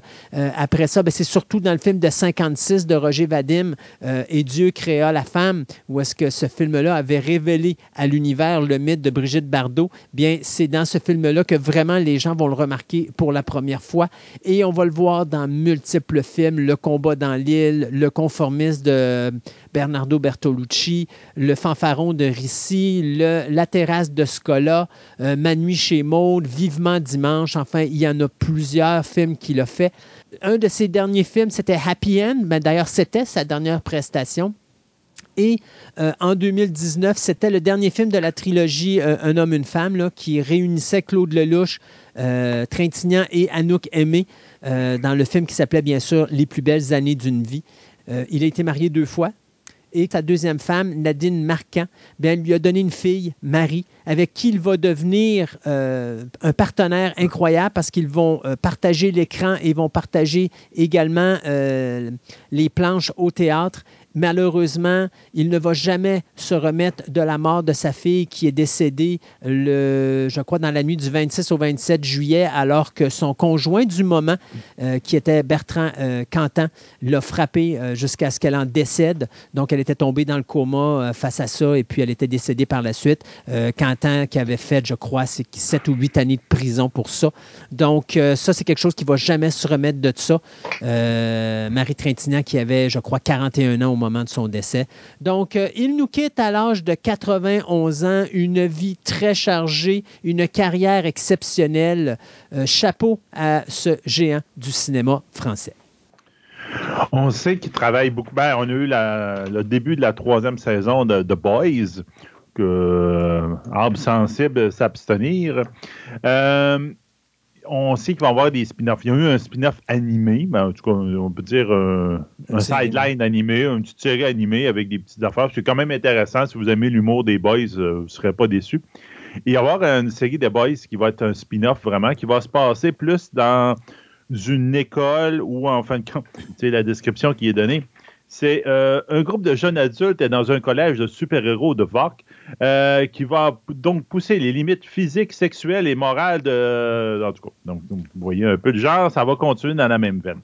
Et donc, on a les trois des acteurs, entre autres, qui vont travailler dans ce projet-là, donc euh, qui vont incarner des personnages. Il y a Patrick Schwarzenegger, avec un nom de même, on se doute que c'est le fils de M. Arnold. Oui, d'ailleurs, si je ne me euh, trompe pas, Arnold est très inquiet de sa présence sur ce tournage. C'est ce que je vais te dire après. Sean Patrick Thomas et Marco euh, Pigossi.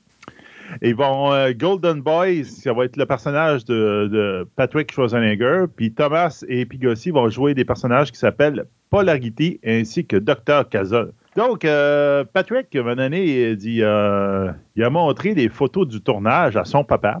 Et puis il dit le premier réflexe de Schwarzenegger qui a dit Mais qu'est-ce que tu tournes, bordel en anglais, là, vous allez voir. Hein, il va y avoir d'autres genres de mots. Ben, il dit, papa, dit, ça s'appelle Les Boys. Faudrait que tu écoutes quelques épisodes pour comprendre parce que je serais jamais capable de t'expliquer c'est quoi la série. Ouch. Donc, j'ai l'impression que papa va se taper une couple d'épisodes de Boys, puis je pense qu'il va avoir une discussion avec Fiston parce que j'ai l'impression qu'il trouve que ce genre euh, de série n'est peut-être pas bon pour son image. Donc, on verra bien. Mais en tout cas, ça va faire des discussions animées dans les prochains temps, dans les soupers de famille. Parce que j'ai l'impression que M. Schwarzenegger, oui, il voit les films d'action d'un bon oeil et tout, mais il dit euh, peut-être qu'il y a une limite à, l'humour noir et à l'humour, euh, je vous dirais pas rien que noir, mais gris-voix, mettons, que tu peux faire. Parce que. Puis surtout, j'avoue que le Boys saison 3, le petit commentaire que je ferai à la version de Boys saison 3, excellente saison, très bon sujet, mais on dirait qu'ils font des scènes exprès pour choquer qui a aucune valeur dans l'histoire. C'est comme, on va faire ça là, ouais, mais ça sert à quoi dans l'histoire? Ça sert à rien, c'est pas grave. On perd cinq minutes de show, on n'a pas besoin. On va mettre ça, puis ça va faire choquer, puis ça va faire parler de monde. C'est le commentaire que j'ai à faire sur la série, mais regarde, c'est pas bien grave. C'est quand même une belle. Euh, il y a quelque chose d'intéressant là. Sais-tu que quand Madonna a de quoi dans la tête, elle l'a pas ailleurs? Et euh, probablement une des raisons pourquoi que Madonna est une des chanteuses les plus non seulement populaires de notre génération, mais qui continue à rester un nom là, dans le, haut de l'échelle de toutes les chanteuses qu'on a aujourd'hui. C'est probablement parce que euh, c'est quelqu'un qui a assez de caractère pour dire que quand elle n'est pas d'accord avec quelque chose, ben, elle va le prendre en main et elle va le faire elle-même. Donc, il y a quelques années, plus précisément en 2017, les studios Universal avaient annoncé qu'elle allait faire une biopic sur Madonna euh, et qui devait s'intituler Blood Ambition, euh, Blonde Ambition, pardon, et qui devait euh, avoir un scénario qui était écrit par Elise Hollander. Ben Madonna, quand elle a su ça, elle a dit ben excusez-moi là, mais personne ne sait ce que moi j'ai vu puis ce que j'ai vécu autre que moi. Ben. Donc, il n'est pas question qu'il y ait quelqu'un d'autre que moi qui fasse ma propre biographie. Et donc, trois ans plus tard, eh bien, Madame Madonna va s'associer avec la scénariste Diablo Cody, qui a travaillé sur Juno en, 2008, pardon, puis qui a donné un prix d'ailleurs, euh, pour réaliser et co-scénariser pardon, sa propre biopic, une première dans l'histoire du cinéma. Ça s'est jamais vu qu'un réalisateur va être la personne qui fait sa propre biopic. Mm-hmm. Je pense que j'avais vu ça de, de, Ken Russell en Angleterre dans un genre de documentaire d'une quarantaine de minutes où est-ce que Ken Russell voyait sa carrière euh, à partir des yeux d'un enfant. Euh, et c'est interprété par son, par son fils, je crois, euh, qui était sublime comme petit programme. Mais là, on parle vraiment d'un film qui va sortir au cinéma et qui va être non seulement écrit, mais réalisé par Madonna elle-même. Bien sûr, ça prend une actrice pour faire le rôle. Et c'est qui qu'on a trouvé? Ben, l'actrice Julia Garner, euh, elle qu'on a vue dans la série Inventing Anna et euh, Orzac sur Netflix. Donc, une actrice très populaire qui, honnêtement, j'ai vu le look qu'elle va avoir, puis mon Dieu, qu'elle ressemble à Madonna. Euh, Madonna a fait un genre de, comment je pourrais dire, elle a fait un camp d'actrices de 11 jours pour trouver qui allait interpréter le personnage. Et c'est finalement, tu sais, tu avais Florence Pugh qui était là, Odessa Young, euh, Alexa Demi, et finalement, c'est Julia Garner qui a ramassé le rôle. Donc, c'est elle qui va interpréter le personnage de Madonna dans cette biopic. Euh, je ne sais pas si on va garder, le titre de Blonde Ambition, mais je sais que si on se base sur le scénario actuel du film, ça va raconter les péripéties de Madonna jusqu'à la tournée Blonde Ambition en 1990. Donc, euh, il n'y a pas de date de sortie encore ou de date de début de production de film, mais on sait que c'est quelque chose qui devrait euh, arriver sous peu. Pour Madonna, ça va être la troisième fois qu'elle va réaliser quelque chose. Elle avait réalisé le film Filth and Wisdom en 2008 et WE en 2011, pour lequel elle avait remporté le Golden Globe de la meilleure chanson originale avec Masterpiece. Donc, Madonna, la biopic, ça s'en vient quelque part sur vos écrans ou sur un streaming proche de chez vous quand tu parlais de look, là, je ne sais pas si tu as vu le look de Radcliffe dans quand il, fait la biopic de Weird Yankovic. Ah, il est... ressemble. C'est incroyable. incroyable. C'est vraiment drôle. Aïe. Donc, Hey, on a eu euh, la grosse annonce il y a plusieurs semaines, même quasiment un mois, euh, que le Doctor Who, le prochain, va être un acteur euh, afro-américain, ou plutôt afro-britannique, je ne sais pas comment on peut, appeler, ça, mais qui va jouer le rôle de Doctor Who. Mais avec ça aussi est venue une autre annonce super intéressante peu de temps après, c'est qu'il va y avoir un épisode du 60e anniversaire pour fêter le 60e anniversaire du Doctor Who. Et à ce moment-là, plusieurs docteurs vont se mêler. Donc, probablement qu'on va avoir le nouveau Docteur Who euh, noir. Et en plus, on va avoir droit à David Tennant, qui va revenir dans le rôle du docteur, ainsi que Catherine Tate, qui était, a été un, compagnon du docteur pendant un, certain temps, qui va être, normalement, elle ne devrait pas être là. Dans l'histoire, elle ne peut pas être là, mais bon, c'est le Docteur Who. Euh, n'importe quoi qui a l'air impossible se passe dans le Doctor Who. Donc, on devrait bien voir ça. Ça devrait être très intéressant. Il y a plusieurs personnes aussi qui ont vu Matt Smith, l'acteur. Justement, dernièrement, il va jouer euh, dans très peu de temps. on va le voir dans la nouvelle série de Game of Thrones qui va se passer avant, le prequel de Game of Thrones. Mais ils ont vu Matt Smith avec une coiffure qui ressemblait beaucoup à sa coiffure du Doctor Who. Donc, ça demande beaucoup, est-ce qu'on va le voir aussi, Matt Smith, de retour dans Doctor Who pour cet épisode-là du 60e anniversaire? Donc, on verra bien. Mais une chose est sûre, il y a quand même quelques photos qui ont fuité, on pourrait dire, où on voit David Tennant avec ici euh, Catherine euh, Tate qui euh, sont ensemble, mais on voit quelque chose de super intéressant. On voit le méchant de ce 60e anniversaire, qui n'est nul autre que Neil Patrick. Donc, euh, Dr. Doogie, qui va être le méchant dans Doctor Who, dans cet épisode-là, avec un haut de forme et tout. Tu as de la misère à le reconnaître avec le, look qu'ils ont donné. Pas nécessairement qu'ils l'ont grimé, c'est plus qu'ils ont donné un, je te dirais, un, un look euh, quasiment sans genre. C'est une face assez euh, neutre, avec mhm. un chapeau de forme et tout. C'est vraiment beau de le voir de même. J'arrive, puis moi, je suis un acteur quand même, j'aime quand même euh, beaucoup. Ça risque de faire quelque chose de très intéressant. Donc, j'ai bien hâte de voir ce 60e épisode de Doctor Who, surtout qu'on récupère l'ancien showrunner du, du, show qui avait parti, ce qui va faire du bien. J'espère qu'il va être capable de remettre Doctor Who dans la traque de Doctor Who qui était à veille d'être cancellé, mais de manière définitive. Il a l'air d'arrêter la série parce que là, les codes d'écoute, pas nécessairement à cause d'actrices femmes, c'est plus le fait que le showrunner ne savait pas ce qu'il faisait, puis il faisait n'importe quoi. Donc, euh, c'est ça. avec la mort d'Ivan Reitman le 12 février dernier, on pensait ben bien que l'univers de Ghostbusters était terminé. Ben non. Mais au, au, Ghostbusters Day, le 8 juin dernier, le fiston Jason Ratman, qui nous a donné euh, le film euh, Ghostbusters Afterlife, ben, il est arrivé avec plusieurs nouvelles. D'abord, euh, Firehouse, c'est le titre de travail de cette suite au film Ghostbusters Afterlife. Donc, Jason Ratman va être de nouveau co-scénariste et réalisateur de ce film-là. Gil Cannon sera, lui, l'autre scénariste. En plus de ça, on a confirmé que Ernie Hudson allait être de retour dans le rôle de Winston Zeddemore, mais on ne sait pas pour les autres, incluant les jeunes. Moi, d'après moi, on devrait les ramener parce qu'on a quand même une bonne distribution, mais on verra ce qu'on va faire avec le prochain film qui va s'intituler Firehouse. En tout cas, c'est le, travail, c'est le titre de travail actuel.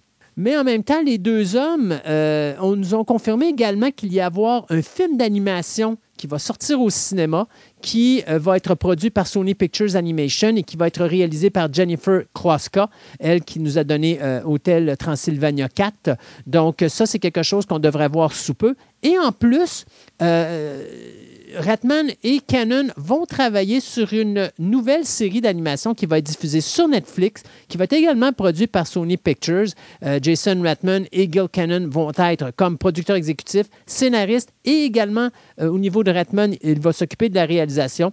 Ça va être la troisième série d'animation qu'on va avoir des Ghostbusters après euh, The Real Ghostbusters qui va devenir Slimer and the Real Ghostbusters de 86 à 91 et bien sûr Extreme Ghostbusters qui a été faite en 97. Donc l'univers de Ghostbusters, ça se poursuit. Avec euh, ce qu'on a entendu parler avec le, fameux procès de Johnny Depp avec son ancienne conjointe, puis tout, tu sais, il y a bien des, des rumeurs qui tournent autour d'Aquaman 2, etc. Mais là, en ce moment, il y a plus en plus une certitude qui s'en vient, c'est que M. Ezra Miller, euh, ben, DC veut mettre la hache un peu dans le personnel de l'acteur. Ils veulent vraiment s'en débarrasser. Donc, probablement que le Flash va être le dernier film avec l'acteur. Donc, on s'entend qu'il y a ici un nouveau Flash, ils vont avoir un autre acteur après. Et ça a l'air que le studio sont rendus à un point tel qu'ils se demandent s'ils ne sortiront pas direct sur HBO Max, sur le streaming channel, parce qu'ils ont peur du film, ils ont peur de la réaction du monde, ils ne savent pas quoi faire, c'est toute une patate chaude. À un tel point qu'il y a beaucoup de monde qui disent que Aquaman 2 il paraît que le fameux Batman de Keaton, il, y aurait des liens avec Aquaman 2 et que peut-être qu'Aquaman 2 pourrait servir pour shifter l'univers au lieu de Flash. À un tel point, des studios jonglent avec l'idée et si on le passait pas, si on le scrapait au complet. ils sont rendus. Mais ça m'étonnerait parce que c'est beaucoup, beaucoup, beaucoup, beaucoup de sous. Là. Moi, je continue à dire ils ont la fin OK, les, gens, je pense, sont capables de passer par-dessus ce qui se passe avec l'acteur. C'est pas. Euh, il n'y a pas eu d'agression sexuelle ou de choses comme ça. C'est un gars qui a, juste dérapé parce qu'il prend trop de la dernière, euh, la dernière chose qui est sortie, c'est que une jeune qui est rentré dans... de 16 ans. Ah ouais, ok, ça là, je ne l'ai pas vu. Et, euh, non, il, l'a menacé avec un fusil, puis il aurait une veste par balle sur lui. Là, oh, il y a des accusations de comme quoi qu'il ne doit plus s'approcher d'une famille à cause de ça. Oui, parce qu'il était, rentré, euh, il était rentré par effraction dans une maison, puis tout le kit. Mais là, il y a dérapé, ce gars-là. Mais il y a une chose. Complètement. écoute, je pense que moi, si j'étais d'ici, ce que je ferais présentement, c'est que, écoute, ils ont le projet parfait pour changer la ligne temporelle il n'y euh, a rien qui peut arriver. Euh, tu, retournes des séquences sans nécessairement utiliser l'acteur, mais maintenant, tu dois avoir une séquence où il revient dans le présent.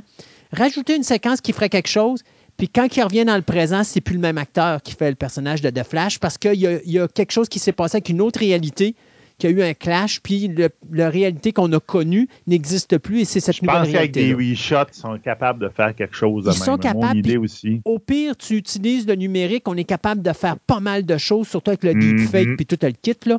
Alors, moi, je pense qu'il ne devrait pas paniquer tant que ça. Il devrait juste s'asseoir puis dire comment qu'on peut arranger le produit pour, après ça, quitte à refilmer des scènes puis se débarrasser du personnage rapidement puis tout simplement avoir un nouveau flash dans le film. Il y a des façons de travailler ce produit-là présentement, je pense, euh, avant de commencer à dire on va, on va le scraper. Il y a beaucoup d'argent impliqué là-dedans.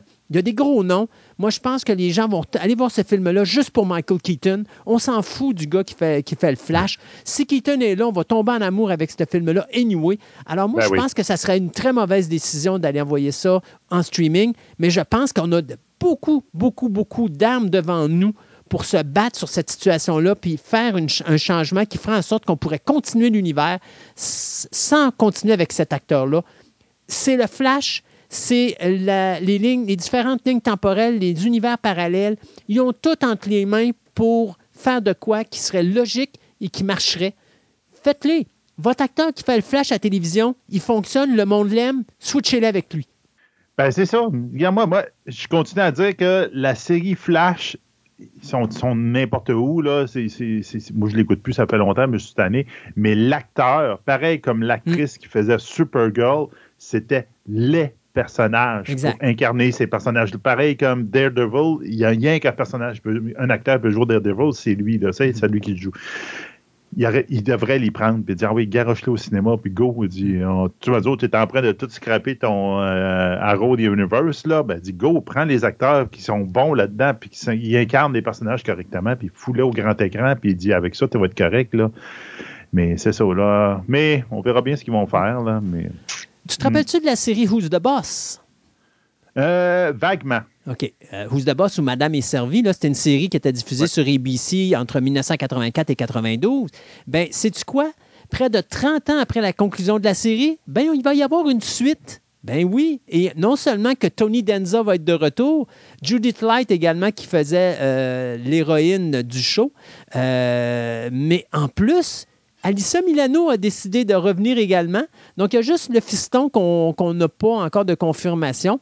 Mais de toute façon, il semble que ce ne soit pas vraiment très important parce que le personnage d'Angela, qui était cette mère de famille qui embauche un homme euh, pour devenir comme sa bonne, ben finalement, elle va être seulement dans un rôle secondaire. Fait que même si on ne voit pas son fils, c'est pas grave parce que l'histoire va être centrée beaucoup plus sur le personnage de Tony et de sa fille, donc Alissa Milano et Tony Danza. Donc, on va vraiment focaliser sur le personnage de Samantha, qui, elle, ben, est rendue adulte et c'est elle maintenant qui est une mère célibataire. Et malheureusement, contrairement à Angela, ben, elle ne peut pas se débarrasser euh, du père et euh, de l'ancien mari, euh, qui lui est toujours omniprésent dans sa vie parce qu'il réside dans la, leur résidence familiale où est-ce qu'ils avaient été élevés tous les deux. Donc, bien hâte de voir ce qu'ils vont faire avec Who's the Boss 30 ans plus tard.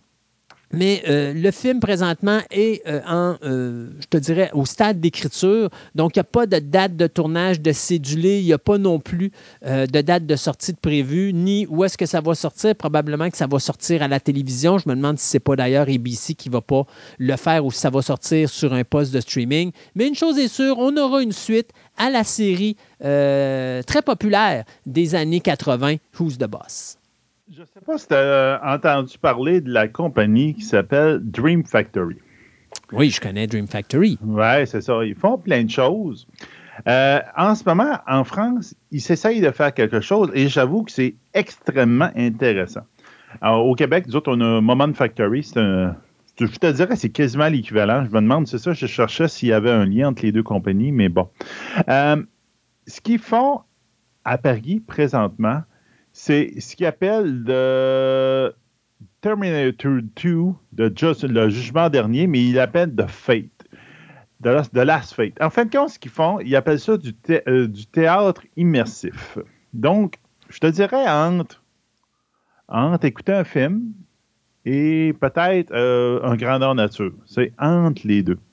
Comment ils font ça, en fin de compte, c'est qu'ils ont un, un, espace à Paris, qui ont 700 mètres carrés de décors là-dedans qui reproduisent tous les éléments importants du film. Donc, euh, mettons qu'on pourrait. Euh, le bar au début, quand attend Schwarzenegger apparaît. Euh, l'asile la, psychiatrique, la fonderie à la toute fin, euh, les usines de Cyberdin, etc., etc. Et là-dedans, il y a 20 acteurs qui recréent les scènes du, du film. Mais toi, tu es un spectateur, mais tu es un spectateur dans le décor. OK. Et donc, tu peux interagir avec le film. Hmm.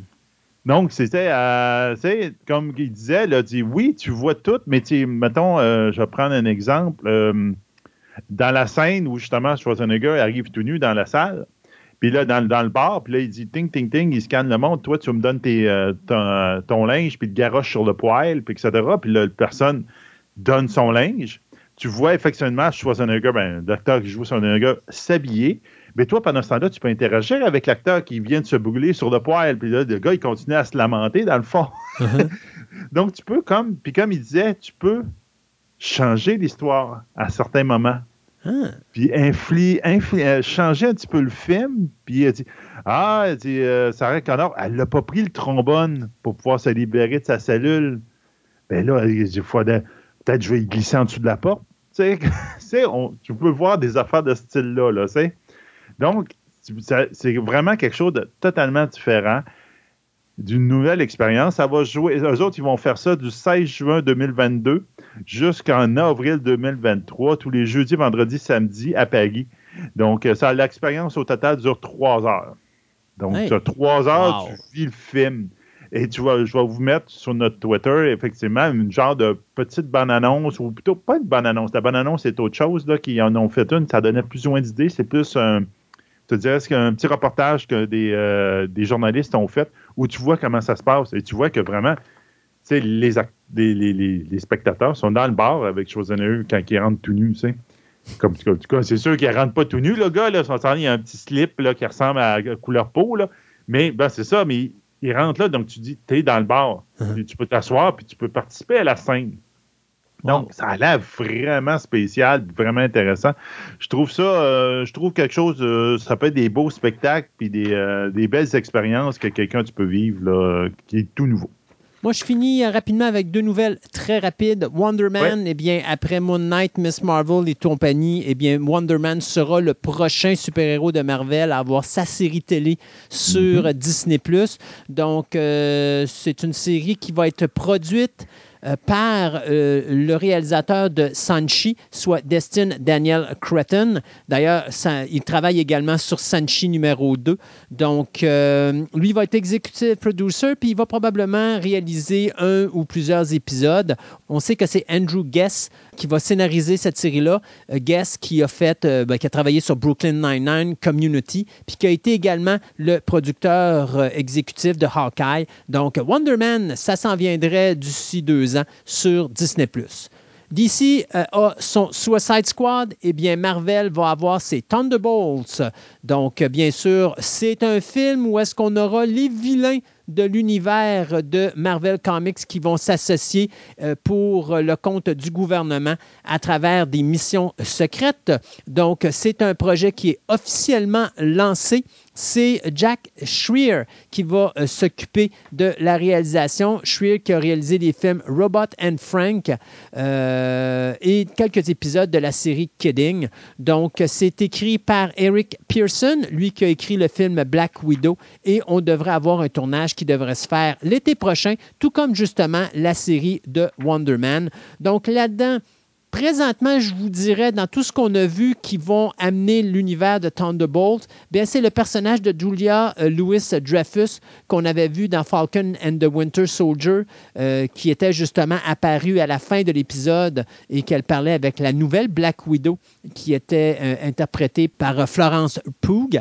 Bien, c'est elle qui va probablement former ce groupe parce que c'est, je vous dirais, l'équivalent maléfique de Nick Fury. D'autres personnages qu'on pourrait voir là-dedans, il y a bien sûr Sébastien Stan qui fait le Winter Soldier parce qu'il faisait partie de l'équipe. Euh, il faudra voir peut-être si Baron Zemo aussi pourrait pas faire partie de ça parce que euh, dans l'équipe, normalement, il est là. Le Taskmaster, normalement, à l'origine, en faisait partie également. Euh, il restera à voir si on va ramener également le personnage d'Abomination. Mais une chose est sûre, c'est qu'on a déjà plusieurs des personnages qu'on pourrait amener dans les Thunderbolts. Le seul hic, c'est le personnage du Red Hulk, qui est bien sûr dans le comic book, c'est la le, personnage du général Ross qui va devenir le Red Hulk euh, à long terme. Sauf que là, ben, l'acteur William Hurt est décédé cette année. C'est lui qui faisait le personnage du mhm. général Ross. Donc, est-ce qu'on va tout simplement flusher le personnage du Red Hulk ou est-ce qu'on va changer tout simplement le casting au niveau de, euh, du personnage de General Ross? Euh, ça, c'est quelque chose qui restera à voir. Mais on va avoir Thunderbolts, le film. Ça, ça va être pour, bien sûr, le cinéma. On s'arrête pour quelques chroniques. On vous revient en fin d'émission avec notre, euh, les nouvelles express et euh, ce que Sébastien a eu le courage de mettre sur notre Twitter.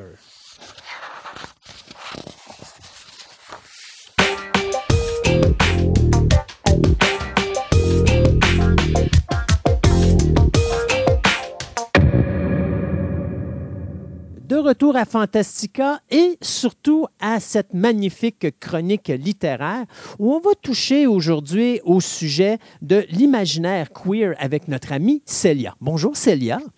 Bonjour Christophe. Comment ça va? Ça va très bien et toi? Bien, moi ça va toujours bien. Donc, l'imaginaire queer, pour les gens qui ne savent pas c'est quoi, peux-tu nous l'expliquer un petit peu? Oui, bien sûr. J'utilise le terme ici queer comme un terme un peu parapluie. Euh, et c'est un terme qui personnellement est un terme que j'affectionne beaucoup en tant que personne queer moi-même. Euh, mais pour préciser un petit peu, les littératures, l'imaginaire queer, c'est les littératures de l'imaginaire sur les thématiques de la communauté LGBTQIA2S. Donc, euh, ça, va, ça va pouvoir être des, histoires qui sont écrites par des personnes de la communauté, ou en tout cas des histoires qui parlent de personnes issues de la communauté. Ça, c'est pour euh, une définition euh, très générale. Euh, j'ai eu l'idée de cette chronique parce que, encore régulièrement, quand il y a des, livres qui sortent, de science-fiction queer, quand je dis science-fiction, fantasy, réalisme magique, etc., queer qui sortent, ou récemment, quand en France, il y a quelques années, un, festival autour des littératures de l'imaginaire queer a été créé, qui s'appelle Fantastic Queer, justement. On voit souvent des réactions dans les commentaires sur Facebook, et je sais que c'est jamais une bonne idée de regarder les commentaires sur Facebook. on voit souvent des gens qui répondent la chose la plus ridicule qui soit, qui est oh là là, qu'est-ce que ça m'énerve, on s'en calisse ou on s'en fout pour la France, de qui couche avec qui? Et à chaque fois que je vois ce commentaire, je suis comme, bon, je vais m'énerver.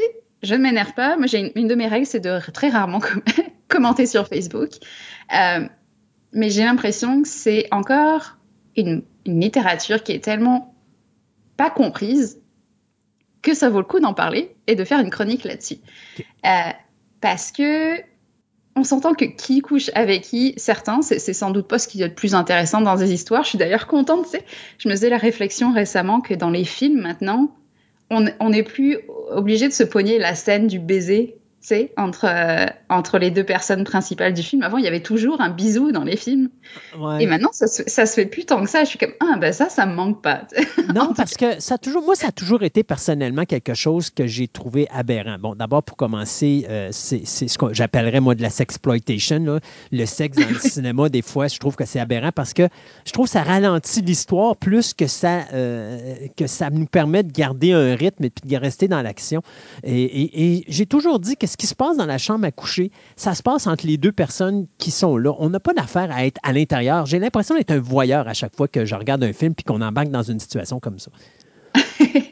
Euh, puis c'est toujours un, bisou hétérosexuel en général, on s'entend. Euh, bon, bon voilà. Déjà, ça sur le principe, le bisou m'intéressait pas beaucoup. Puis aussi, c'était un bisou qui était quand même toujours le même en plus.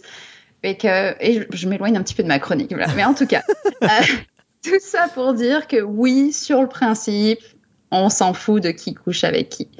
Sauf que la littérature queer, et là je parler spécifiquement de la littérature de l'imaginaire queer, je veux dire qui couche avec qui, c'est le dernier de ses, soucis, c'est vraiment pas la discussion prioritaire dans ces histoires.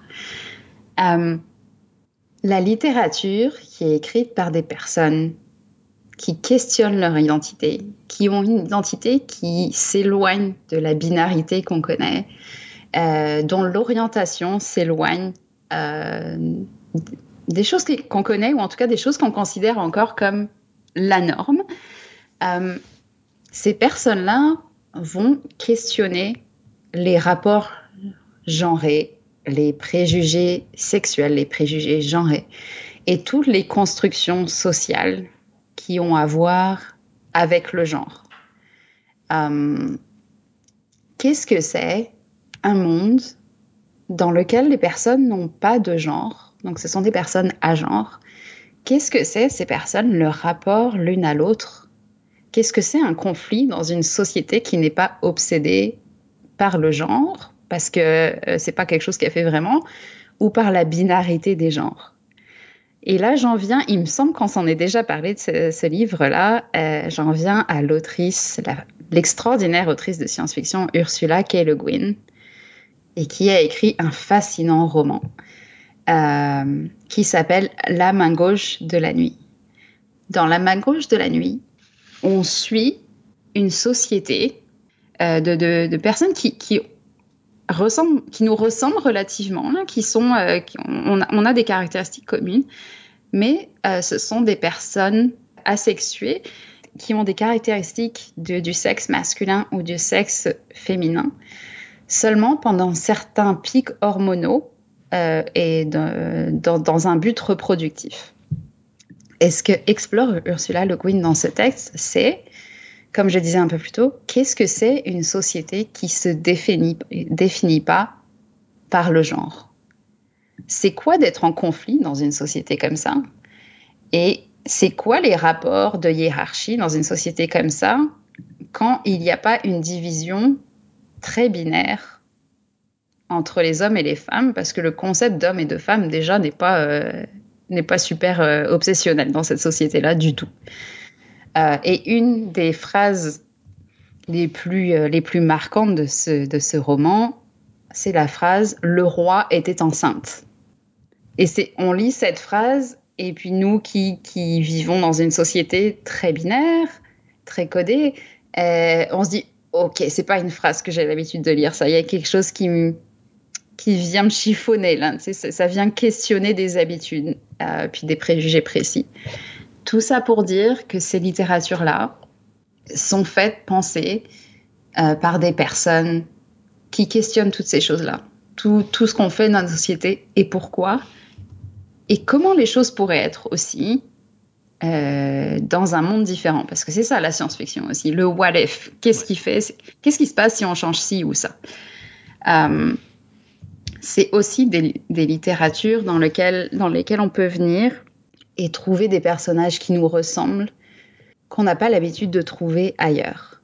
Euh, et donc des, livres qu'on lit avec une, tendresse vraiment forte et beaucoup d'émotions parce qu'on on, s'y retrouve enfin et donc, on a la confirmation qu'on a le droit d'exister comme on est.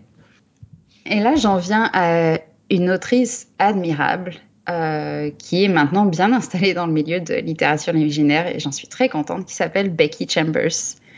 Becky Chambers euh, est américaine et c'est une autrice queer qui écrit avec une délicatesse extraordinaire des histoires dans lesquelles on a des personnages qui ont des identités très différente.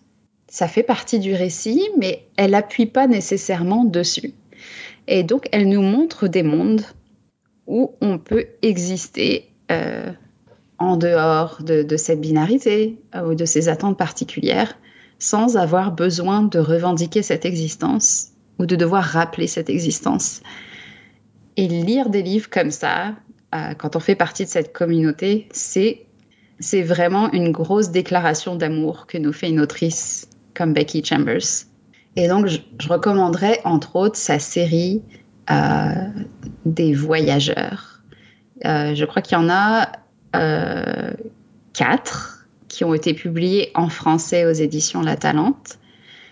Elle a écrit aussi un livre, une novella extraordinaire qui s'appelle Apprendre si par bonheur, et ce novella, euh, cette novella-là, c'est l'histoire de quatre astronautes, euh, mais qui font pas partie de la NASA ou euh, l'Agence spatiale européenne, etc. Ça se passe un petit peu dans le futur. Et c'est une initiative spatiale citoyenne. Et des astronautes sont envoyés sur d'autres planètes pour les étudier, juste pour la connaissance, pour la recherche et pour mieux comprendre le monde autour de soi, au lieu de voir ces autres planètes et ces autres endroits comme des ressources ou des endroits à coloniser. Euh, et c'est une novella d'une beauté extraordinaire. Je l'ai lu une fois et puis j'ai pas mal pleuré. Et puis là, je songe à la relire. Puis je me dis, est-ce que j'ai envie de pleurer? Je sais pas, je vais attendre un petit peu encore. et c'est vraiment beau. Et dans, dans cette novella, il y a une personne qui est ace, donc asexuelle. Puis ça fait juste, c'est mentionné comme ça en passant. Ça n'a pas. Euh, on n'appuie pas là-dessus, c'est juste une personne qui existe là comme elle est, euh, puis sans, besoin de s'expliquer, sans besoin de, confirmer ou quoi que ce soit. Euh, il y a un autre personnage qui est trans. Euh, tu as des personnes qui ont des identités différentes, des sexualités différentes, puis ça fait juste partie de qui elles sont.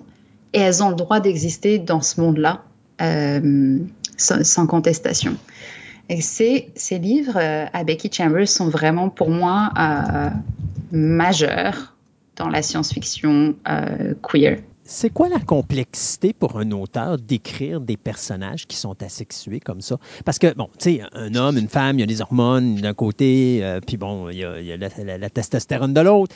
Euh, tu sais, c'est facile de dire, bon, les hommes sont, sont, sont plus euh, bing-bang, les femmes sont plus subtiles, les choses comme ça. Mais quand tu arrives avec un personnage asexué, il faut que tu trouves une autre façon, un autre comportement, parce que, veux, veux pas, ils n'ont pas, pas nécessairement la même façon de vivre au niveau biologique leurs émotions. Donc, c'est quoi le travail de recherche derrière ça? Euh, je, voudrais juste préciser avant que je, disais asexuel, pas asexué, c'est différent. Excuse-moi. Euh, asexué, c'est quelqu'un qui n'a pas de qui n'a pas de sexe, d'organes génitaux. Euh, et asexuel, c'est quelqu'un qui euh, qui n'a pas de rapport sexuel ou qui ne ressent pas le besoin d'avoir des rapports sexuels. C'est deux choses différentes. Euh, je te dirais que simplement, si c'est écrit par une, euh, un ou une autoriste de la communauté et qu'elle écrit sur quelque chose qui est proche de son expérience, elle peut déjà puiser dans cette expérience-là. Mhm. je pense que une des, que tu sois de la communauté ou pas, une des choses les plus importantes que tu puisses faire, c'est te dire est-ce que j'écris une personne ou est-ce que j'ai décrit un accessoire pour montrer que je suis donc bien tolérante euh, Je pense que, je veux dire, quelle que soit la personne que tu écris dans un roman, c'est une personne.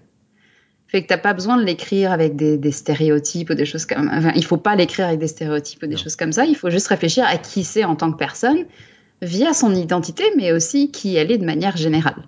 Euh, son identité fait partie de cette personne, évidemment, euh, mais il faut aussi pas juste la penser en ces termes-là.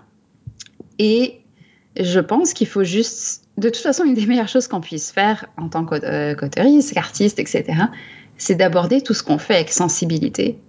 Euh, et puis s'assurer que si on parle de quelque chose qu'on ne connaît pas, bah, qu'on fait ces recherches pour s'assurer de mieux le comprendre, c'est certain. Hein. Mmh.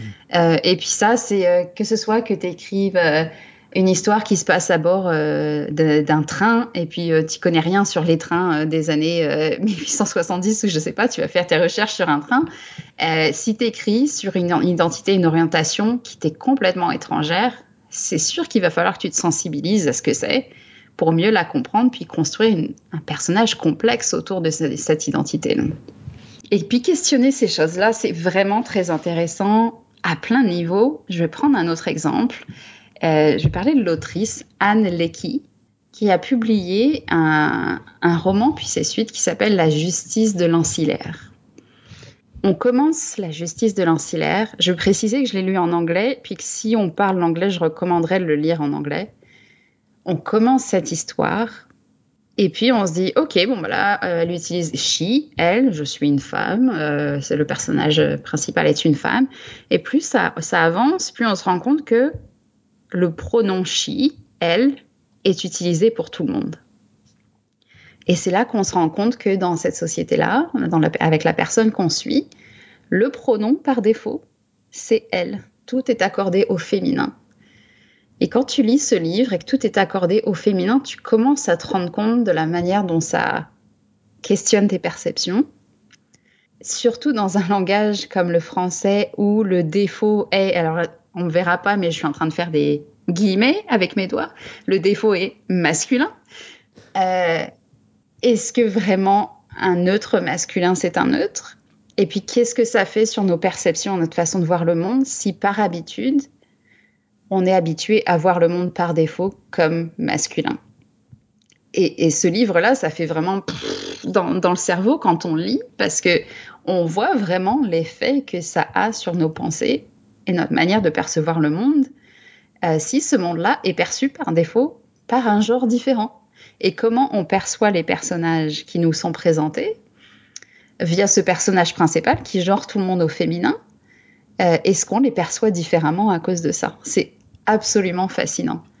Euh, donc, comme tu vois, là, on est déjà loin de juste alors qui c'est qui couche avec qui? Je veux dire, ça me dérange pas si on veut en parler, mais c'est plus, il y a tellement de questionnements intéressants dans la science-fiction queer que vraiment, c'est extraordinaire à lire. Et puis, pour parler de choses qui se font au Québec, je pourrais parler entre autres d'un magnifique texte qui a été écrit par Pascal Rowe, qu'on connaît ici, euh, qui parle, qui parle d'identité, qui parle de genre, qui s'appelle Le caméléon, qui est paru dans la revue Solaris.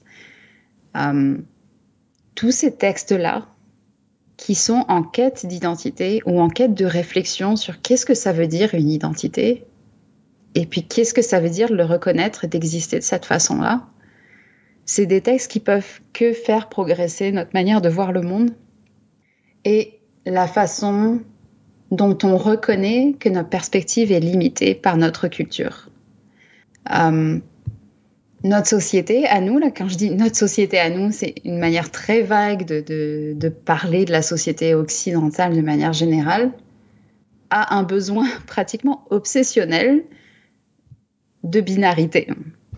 On est un homme, on est une femme, et puis, euh, puis si t'es ni l'un ni l'autre, les, gens vont dire ah bon, mais comment, pourquoi, et comment ça se fait, etc., etc.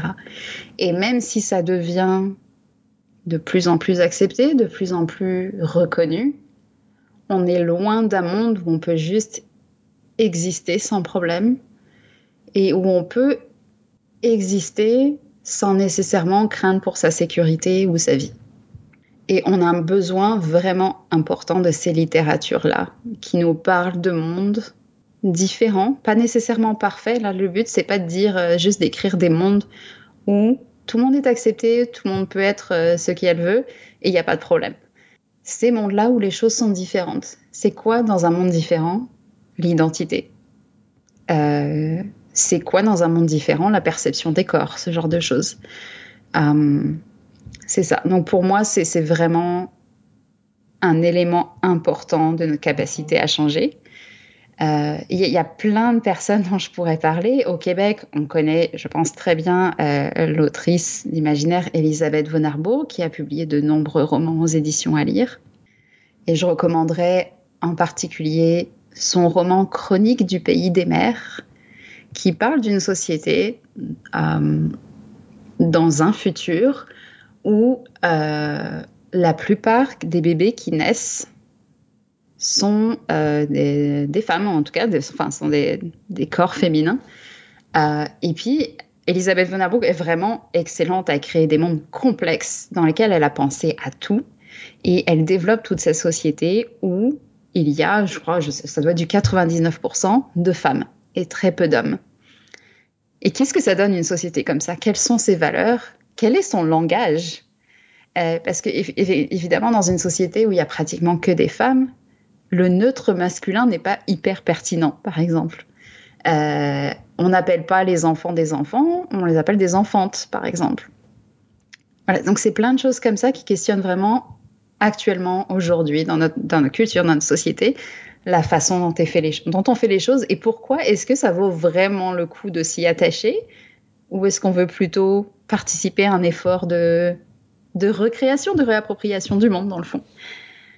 Euh, et encore une fois, je pourrais mentionner plein, plein de monde dans cette chronique-là. Euh, il y a Sabrina Calvo aussi, avec notamment son roman Taxoplasma. Il y a Sylvie Bérard, qui est aussi publié aux éditions à lire. Euh, il y a aussi plein de choses qui se font en anglais qui n'ont pas encore tout été traduit. Pour en revenir à Becky Chambers, un des, novellas, la novella la plus récente qu'elle a écrite, euh, qui s'appelle en anglais A Psalm for the White Belt et qui est une histoire sur une autre planète ou plutôt sur une lune euh, de quelqu'un qui questionne le sens de sa vie. Ce personnage principal est une personne non binaire. Et que le, la novella pardon, commence et puis le pronom qui est utilisé en anglais c'est they. En français, euh, je crois que c'est en cours de traduction puis je me demande ce que ça va donner. Mais en français, ce serait a priori un pronom comme le pronom yel, qui, je ne sais pas si tu as vu récemment dans les actualités en France, en tout cas, ce, ce, pronom-là est entré dans le dictionnaire récemment et les gens étaient pas contents pour plein de raisons différentes.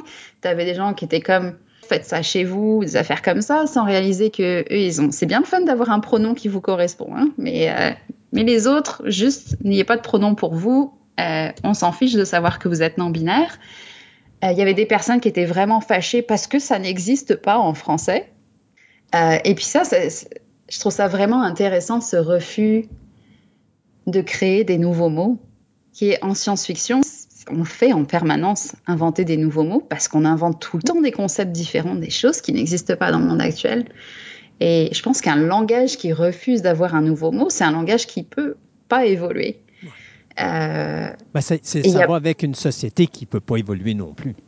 Tout à fait. Et il y a beaucoup d'exploration qui se fait en anglais là-dessus. Il y en a aussi beaucoup qui se fait en français aussi sur le, les pronoms, euh, le langage genré, etc. Mais il y a beaucoup de gens qui veulent des réponses maintenant. Oui, mais si vous utilisez YEL, comment vous allez accorder, des choses comme ça? Ben, les gens font des propositions.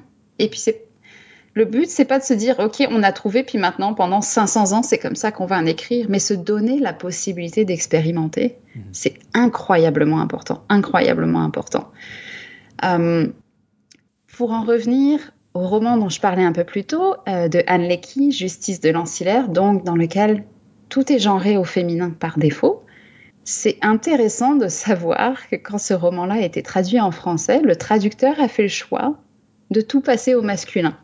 Je suis pas dans la tête de ce traducteur-là, mais je trouve ça très intéressant que le roman faisait ça pour une raison précise et que ça a été complètement effacé de la version française pour rétablir un défaut masculin. C'est pour ça que plutôt je disais, si possible, je recommande de le lire en anglais, parce que la traduction française a complètement effacé un des points principaux du roman, ce que je trouve complètement fou. Mais c'est toujours le, ça, à un moment donné, il va falloir qu'on fasse une chronique sur le traducteur, parce que je trouve que c'est toujours la problématique, euh, que ce soit le traducteur ou même un correcteur, c'est qu'à un moment donné, l'œuvre est écrite par une personne et tu as une autre personne qui rentre dans, euh, dans ce dossier-là, mais si elle ne fait pas son travail comme il faut, elle ne va pas nécessairement se renseigner à savoir c'est quoi que l'auteur veut passer comme message. Et donc, mm-hmm. euh, indirectement, malgré elle, scraper tout le travail qui a été fait par l'auteur à l'origine. Et ça, c'est un bel exemple. C'est ça. Fait que ça, c'était vraiment, quand j'avais lu ça, j'étais tellement, je vais dire poliment, contrariée. j'étais vraiment fâchée, disons-le honnêtement, parce que c'est vraiment important dans le livre, toute cette perception qui est différente. En tout cas, c'est, ça a tellement pas de sens de l'avoir enlevé. Ok, c'est pas une chronique sur la traduction de, la justice de l'insulaire. Aujourd'hui, je vais me calmer. mais c'est important. Euh, d'ailleurs, ça va m'amener à une autre question. Euh, là, on en parle comme un style littéraire qui est là, présent. Mais est-ce que ça a été un style littéraire qui a été difficile à percer dans le milieu de la littérature? Euh, alors, je vais parler de ce que je connais, donc vraiment le côté littérature de l'imaginaire.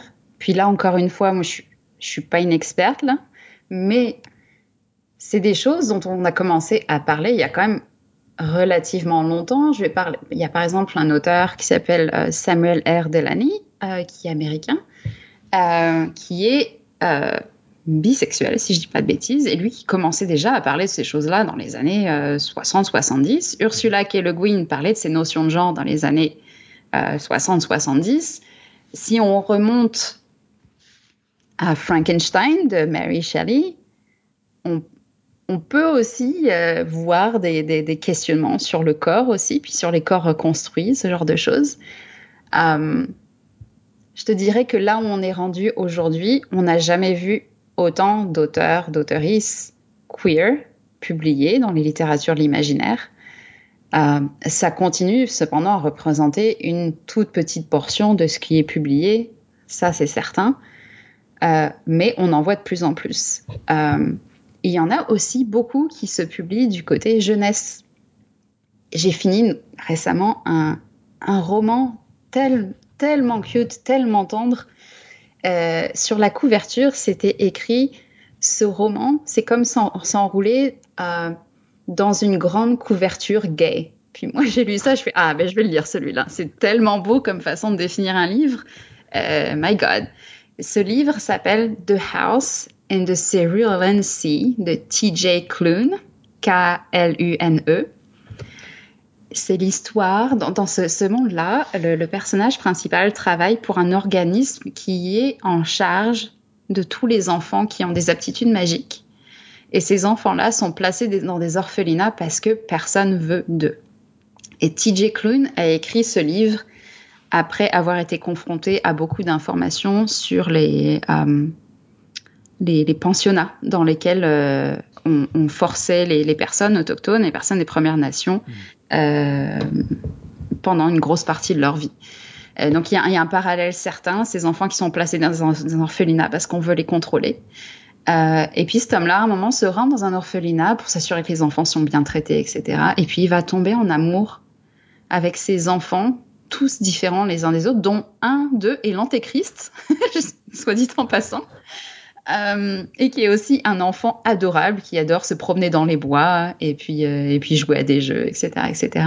Et il va aussi tomber en amour avec la personne, l'homme qui s'occupe de cet orphelinat. Et c'est juste une histoire d'amour gay absolument adorable qui fait chaud au cœur. Non seulement, mettons, si tu es gay, parce que plus tu en vois, plus tu sais que tu peux être qui tu es.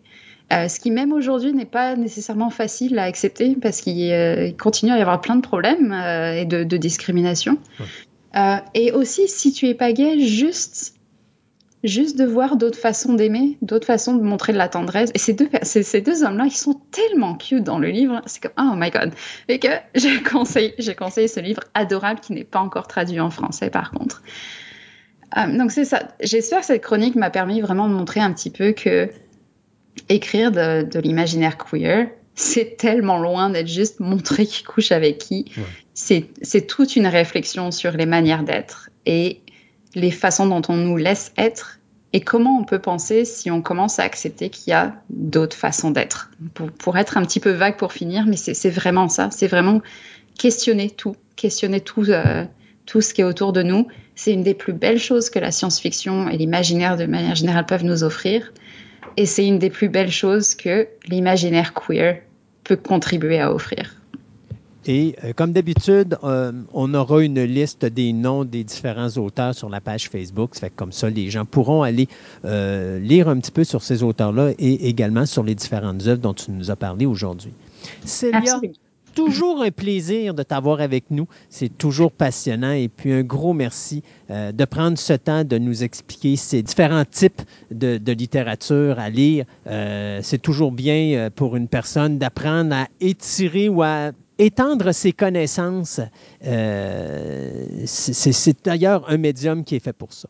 Alors, Célia, un gros merci et puis on se dit à la prochaine chronique littéraire. Merci beaucoup, Christophe. À bientôt. Bye bye.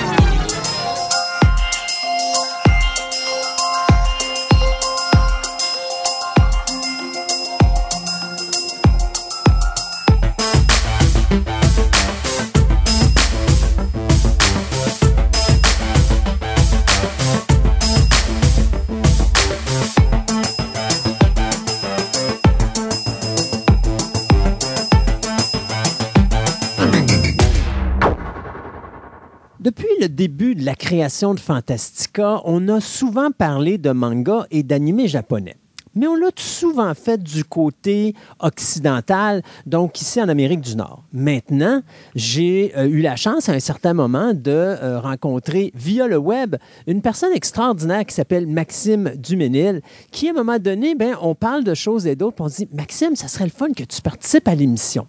Et Maxime me dit bien, pas de problème. Euh, et là, il me donne différents sujets qui l'intéressent. Et à un moment donné, il est tombé sur le manga et l'anime japonais. J'ai comme fait oui, on va faire ça parce que j'aimerais avoir un point de vue européen de l'anime japonais et du manga parce que euh, c'est vraiment là que ça se passe, cette, euh, cette passion-là. Alors, Maxime, bonjour. Salut, tu vas bien? Ben oui, ça va bien. Maxime, euh, comme ça va être ta première chronique, j'espère que tu n'es pas trop stressé. Non, ça va. on va parler un peu de toi aujourd'hui, puis on va faire un petit tour d'horizon de justement la force qu'a l'anime japonais et le manga euh, en Europe, euh, surtout dans ton secteur à toi. Toi, tu viens de quel endroit? Alors, je viens de Belgique, en fait. OK. Donc, la petite ville de Mons. Les, auditeurs verront qu'aujourd'hui, nous sommes en direct de Belgique pour notre fabuleuse chronique d'anime manga. Euh, donc, parle-nous un petit peu de toi, Maxime. Es-tu tombé dans la marmite quand tu étais petit? Est-ce que lorsque le médecin euh, t'a pris dans ses mains pour la première fois, il t'a échappé et quelqu'un a jeté juste en dessous de toi un drap couvert d'images d'animés japonais et de manga? Ou c'est une euh, passion que tu as développée avec le temps? Alors, c'est une passion que j'ai développée euh, sur le tard, donc vers mes 16-17 ans. Alors, je peux l'expliquer pourquoi. Hein.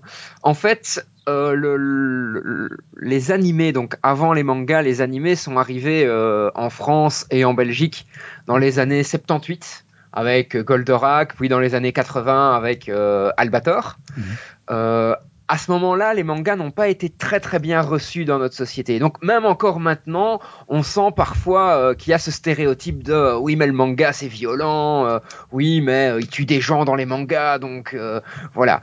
La, polémique était quand même assez forte avec Goldorak. Hein.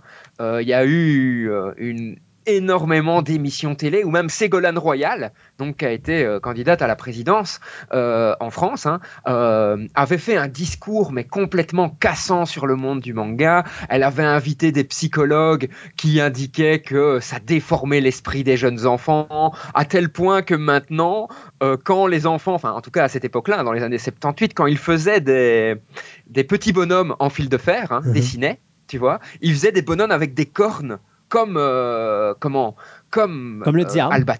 Ouais, tout à fait. Mais les cornes qui correspondaient en fait à Goldorak. Goldorak. C'était les cornes de Goldorak, tu vois. Donc il y avait un mélange de toute la mythologie euh, par les adultes qui ne comprenaient pas du tout ce phénomène.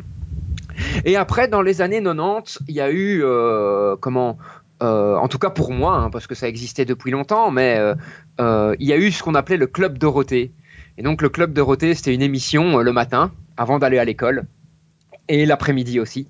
Et là, il passait les Chevaliers du Zodiaque, Nicky Larson. Donc, comment Il passait aussi Dragon Ball, Dragon Ball Z.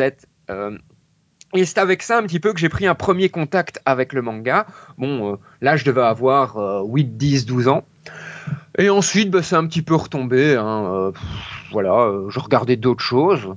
Et peu à peu, en fait, j'ai redécouvert en fait les, animés avec une chaîne qui chez nous s'appelait MCM. Donc c'était une chaîne plutôt musicale euh, pour les jeunes. Et en fait, pendant une semaine, ils avaient fait euh, une sélection d'animés. Et donc, à, à, heure fixe, dans mes souvenirs, ça devait être 18h, 18h30. Ils passaient en fait un épisode, le premier épisode d'un animé. Et après, on devait voter pour savoir si on avait aimé ou pas. Et comme ça, en fait, ils ont choisi l'animé qu'ils allaient passer. Et donc, j'ai découvert en une semaine sept animés que je connaissais absolument pas. Euh, j'en ai discuté avec euh, des amis dans, ma classe. Et euh, en fait, il y en avait un qui, lui, était beaucoup plus au courant que moi de, tous ces animés. Et donc, on a commencé à échanger et c'est comme ça en fait que je me suis remis à d'abord regarder des animés et après acheter même les, les tomes correspondants quoi. Moi, je me rappelle parce que moi, j'ai commencé l'animé japonais euh, avec Akira, comme la majorité des gens de ma génération.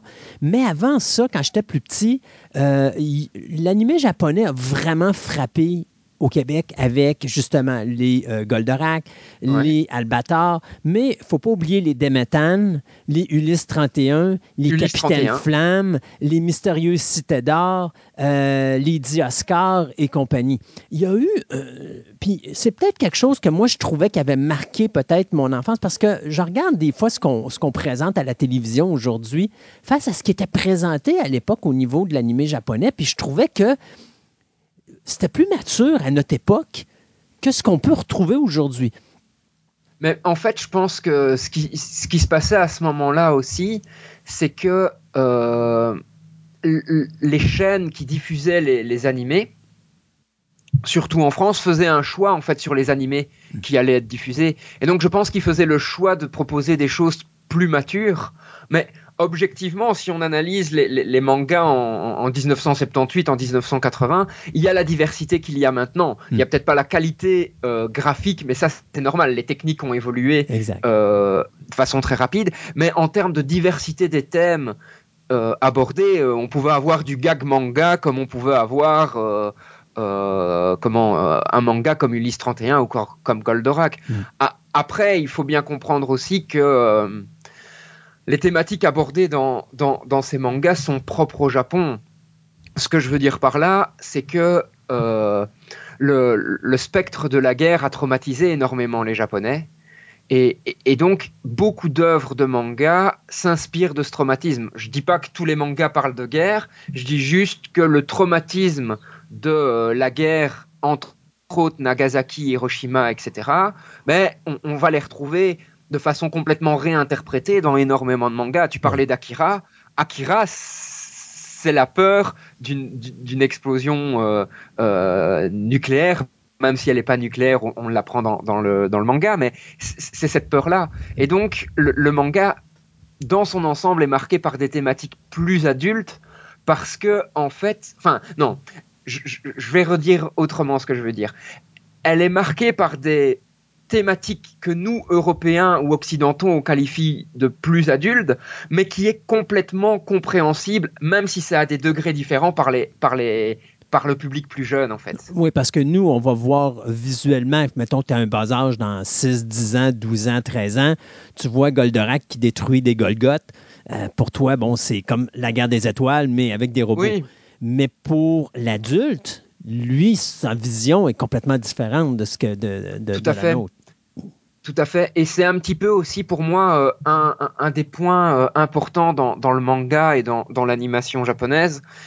C'est que les mangas et l'animation japonaise sont souvent faits pour être appréciés par un, large public, qu'il soit plus jeune ou moins jeune. C'est juste qu'il va y avoir des clés de lecture différentes et euh, une, analyse complètement, complètement différentes aussi. Je vais prendre une série actuelle qui marche très très bien, euh, qui s'appelle My Hero Academia. Je sais pas si on l'appelle comme ça chez vous, ou sinon le titre japonais c'est Boku no Hero Academia. mais a priori, cette série est destinée, destinée à, à des, des, enfants de 10, 15 ans, 18 peut-être maximum, mais tout le monde regarde My Hero Academia avec des interprétations, des appropriations, des appropriations de l'histoire complètement différentes. À l'époque, pour nous ici à la télévision québécoise, on avait ça sur les postes commerciaux, c'est-à-dire les postes de base. Aujourd'hui, on a beaucoup de postes de streaming qui vont diffuser des animés, euh, ce qui va permettre justement à certains animés de garder l'aspect violent que nous, on avait à l'époque à la télévision régulière. Oui, oui, tout à fait. Mais euh, il y a, je pense, pour la télévision régulière, on voit qu'il y a cet animé-là qui est un petit peu plus, euh, je dirais foufou, euh, genre Pokémon, Naruto, des choses qui ont, oui, ils ont de la violence, mais c'est de la violence de base, c'est-à-dire que c'est des explosions, des comme ça, mais tu n'auras pas comme justement dans euh, Albator, qui était très mature pour son époque, où tu avais les Sylvides, que la majorité du temps, il n'y avait jamais de linge sur le dos. Euh, puis que quand Albator décidait d'exterminer, de, moi je veux toujours me rappeler, il y avait un, vilain qui était dans Albator dont le nom m'échappe, mais qui va devenir à la fin de l'histoire un héros et qui va se sacrifier dans un combat contre les, euh, contre les, les Sylvides. Les Golgoth.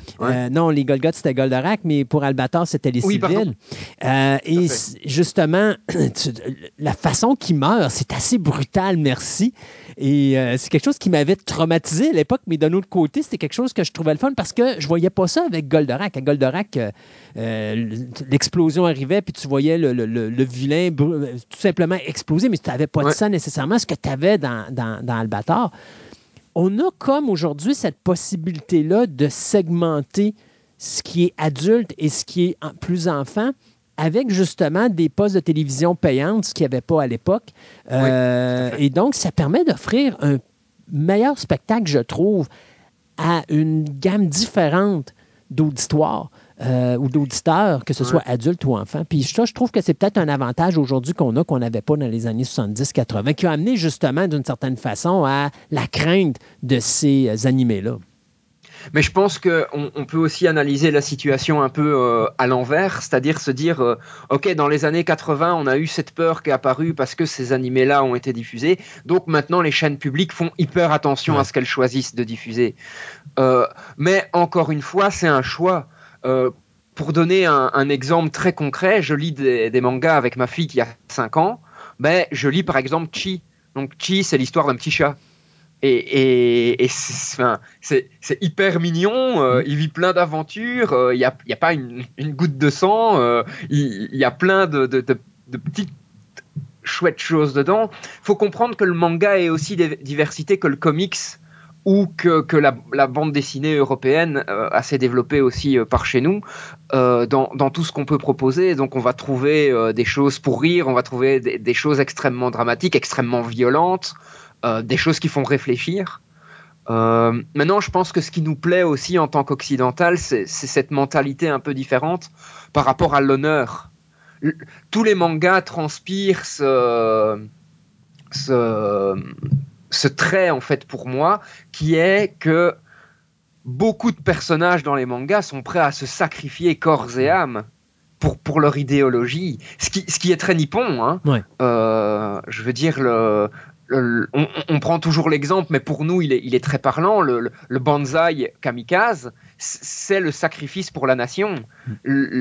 et donc, le, comment les mangas sont aussi empreints de, ces éléments-là, où euh, bah, la plupart des héros sont, euh, sont prêts à se, à, se sacrifier pour, pour l'honneur et pour leurs principes. Hein. Mm. Tu parlais de Naruto, euh, je veux dire, c'est, tout le long du manga, c'est, des personnes qui n'ont pas les mêmes principes et qui s'affrontent et qui sont prêtes à mourir pour leurs principes. Donc, euh, je pense que c'est quelque chose qui nous touche aussi euh, parce que c'est pas comme ça dans notre société occidentale. Maxime, tu as commencé dans l'univers du manga au début de l'adolescence et pour que les gens, euh, ici, parce qu'ici au Québec, c'est pas aussi développé, c'est quelque chose qui se développe tranquillement, pas vite. Mais soyons honnêtes, euh, dans, en Europe, tu as bien sûr le Japon qui est probablement le pays numéro un où est-ce qu'on lit, on ne vit que du manga et de l'animé. Euh, la France est pas loin de ça, si je me trompe pas. Non, non, la France est le deuxième consommateur de manga en papier au monde. OK. Donc c'est vraiment très très implanté chez nous. Euh. On a énormément de gros distributeurs euh, euh, de, streaming qui sont français et qui, proposent en fait un peu comme Netflix mais que du manga et en, diffusion directe quoi. Donc l'épisode sort au Japon le jeudi, ben, le vendredi matin il est disponible sur la plateforme traduit quoi. Oh, wow. Puis c'est les Euh, traductions qui sont faites par les compagnies ou c'est des. si- c'est des traductions qui sont faites par les compagnies, tout à fait. Donc euh, il y a vraiment, euh, oui, il y a le manga est omniprésent, omniprésent chez chez nous. Il y a énormément de conventions de manga aussi en, en France et en Belgique qui, qui rassemblent énormément de gens.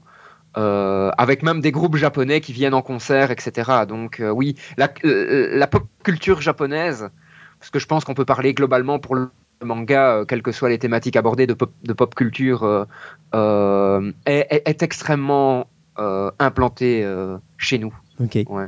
Puis quand est-ce que ça a été le déclic final pour dire oh! Tu sais, parce que tu dis, dans Pour moi- 10, 11, 12 ans, j'ai embarqué, mais j'ai débarqué, puis j'ai écouté autre chose. Mais là, vers le 17, Ouais. 18 ans, qu'est-ce Mais- qui est arrivé qui a fait que là, Maxime a dit OK, là, je suis accroché, puis l'hameçon est vraiment bien rentré, je suis plus capable de me défaire de ça?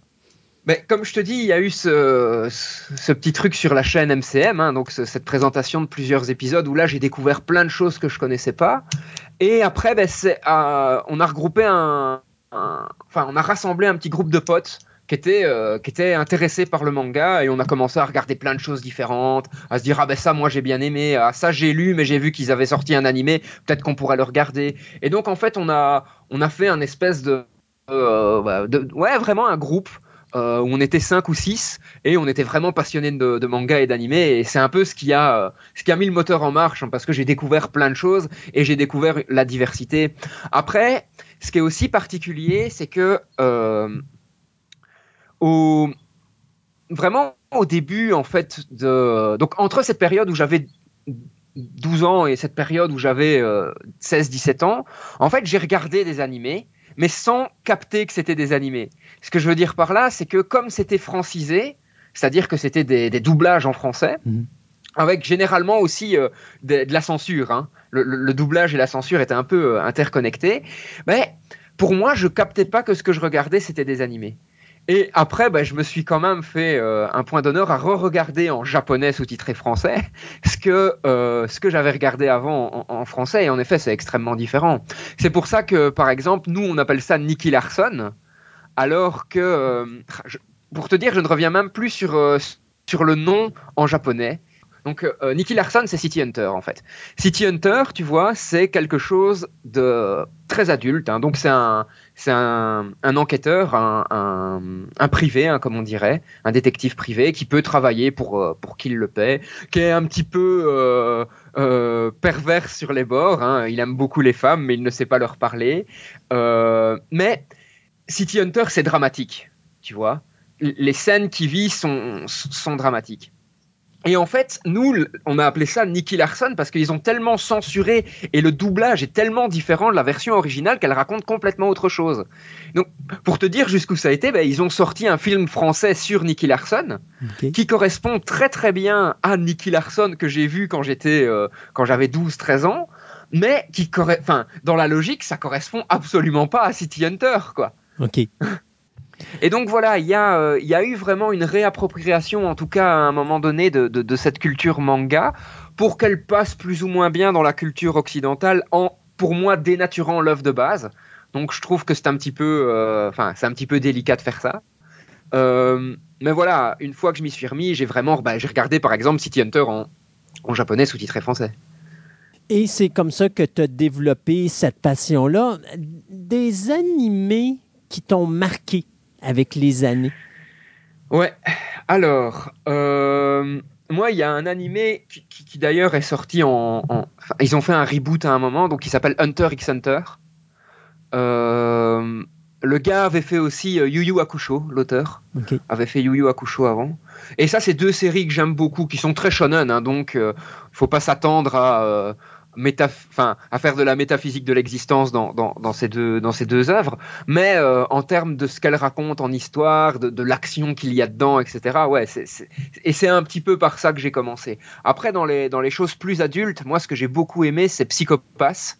Je sais pas si vous connaissez euh, de, votre côté. Mais j'ai déjà, j'ai déjà vu passer ça, oui. Donc ça, c'est une œuvre euh, qui est géniale parce qu'en fait, c'est une société où les gens ont ce qu'on appelle un psychopathe. Donc, on leur attribue une couleur euh, par intelligence artificielle. Euh, et cette couleur symbolise en fait leur état psychologique. Et plus la couleur est foncée, plus euh, la personne peut être dangereuse, jusqu'à un certain moment en fait où elle est tellement foncée qu'elle ne peut plus revenir en arrière et donc elle se fait arrêter même si elle n'a pas commis de crime. Ok. Parce qu'elle devient un danger pour la société. Ouais. Et en fait, l'histoire de Psychopathe, c'est la police qui contrôle un petit peu tout ça a une arme à feu, en fait. c'est plutôt un, comme un espèce de phaser ou un, pistolet plasma, mais qui, lorsqu'elle détecte que le psychopathe de la personne est trop foncé, peut passer en mode létal. Ok. Automatiquement. Sauf que cette, euh, comment, ce, ce, service de la police, en fait, utilise des personnes qui ont un psychopathe noir pour pouvoir, en fait, enquêter. Comme ils ont un psychopathe foncé, ils, ont des, euh, des réflexions psychologiques que d'autres personnes ne peuvent pas avoir. et donc ils les utilisent pour et ils les utilisent pour euh, capturer en fait les personnes qui auraient un psychopathe euh, trop foncé. Hmm. Et donc c'est toute cette histoire là, mais qui est super intéressante parce que pour moi c'est de l'anticipation. C'est de l'anticipation. Je sais pas si on peut parler d'utopie parce qu'on comprend qu'il y a plein de problèmes dans cette société, mais en tout cas c'est de l'anticipation et elle est elle est extrêmement perturbante, je trouve cette œuvre.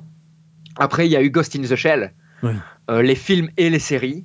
Euh, parce que la série est. Le, film est très joli, très esthétique, mais je trouve que le film, il faut le regarder quelques fois pour comprendre tout ce qu'il veut nous faire passer. Euh, tandis que la série, est, je trouve, est plus accessible, mais reste tout aussi intéressante il y a quand même, c'est un gros univers, Ghost in the Shell, parce que même encore, il continue à faire des. Euh, ouais, il y a encore des nouveautés maintenant. Des hein, nouveautés, exactement. Puis, à un moment donné, ça devient difficile à suivre parce qu'il y a tellement de, choses. Puis, c'est drôle parce que des fois, je trouve que l'animé a cette malheureuse tendance à euh, avoir trop de produits. Euh, qui fait qu'à un moment donné, ça devient difficile de suivre ta base. Ça, ouais. Ça dépend pourquoi en fait. Il, est euh, comment? Alors quand tu dis il y a trop de produits, ça veut dire qu'il y a énormément d'animés. Ben, animé ou même de manga. Je, prends juste Gundam. Gundam est un bel exemple.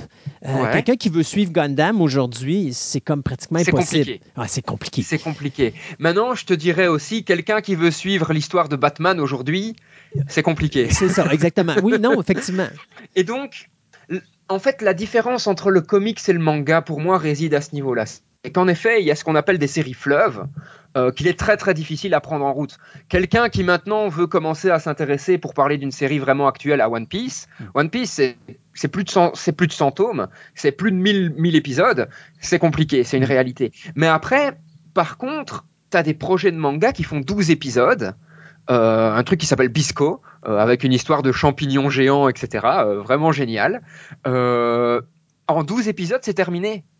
Et donc, tu as des choses en fait qui sont très courtes, euh, tu as des choses qui sont beaucoup plus longues, et n'oublions pas aussi que l'animé se caractérise un peu comme le comics par d'abord ça sort en papier et ensuite c'est adapté en animé. Alors bien entendu, il y a quelques exceptions à la règle. Il y a des films ou des séries qui sont complètement exclusives. Euh, elles n'existent que en format animé, c'est vrai, ça existe. Mais de règle générale, c'est plutôt des adaptations de, de, manga que, euh, de, que des produits complètement, euh, complètement euh, innovants. Quoi. Et on s'en va vers où avec cette chronique animée manga? Où est-ce que Maxime va nous amener pendant ces prochains mois et qui sait peut-être ces prochaines années? Ben, alors, dans les œuvres, là, je vais plutôt parler d'œuvres papier, donc de, de manga. la prochaine œuvre dont je voudrais vous parler, c'est Bakuman. Euh, parce qu'en fait, c'est, enfin, c'est super intéressant. C'est, les gars qui ont, c'est les deux auteurs qui ont fait Diff euh, Note. Donc un truc assez sombre, hein. on pourra en parler quelques minutes. Et euh, ensuite, ils écrivent en fait un manga sur des mangaka. Donc c'est une mise en abîme qui raconte au public comment ça se passe dans le monde de l'édition des mangas. Donc c'est super intéressant. Moi, c'est une œuvre que j'ai adorée. Je sais qu'elle divise, on en parlera aussi, mais voilà. Une autre œuvre dont j'aimerais parler, c'est un manga que je lis pour l'instant et que euh, j'adore complètement. C'est euh, Space Brothers. Donc, c'est un manga sur, en fait, une personne qui veut devenir astronaute.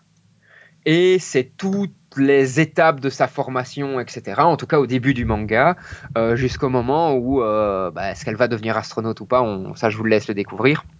Mais c'est une œuvre super intéressante parce qu'elle est faite en coopération avec la NASA et l'agence spatiale japonaise aussi. Oh. Euh, donc on a des vraies infos euh, euh, là-dedans.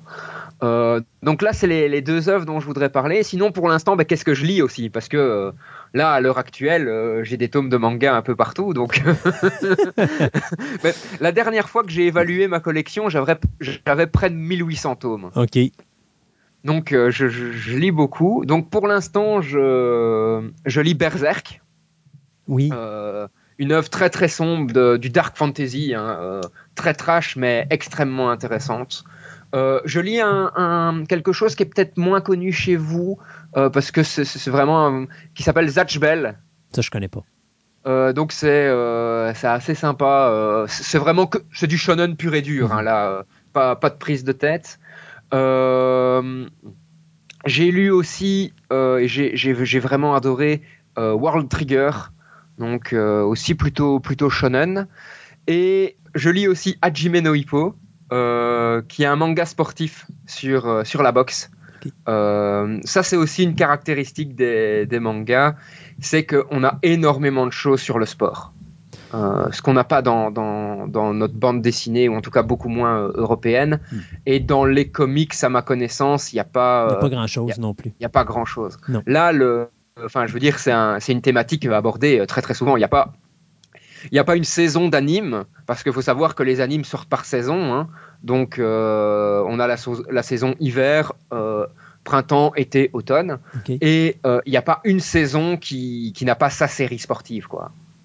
Mais c'est ça qui est plaisant avec, euh, avec le manga, euh, plus le manga que l'animé, parce que l'animé, c'est on, va choisir beaucoup plus qu'on va adapter.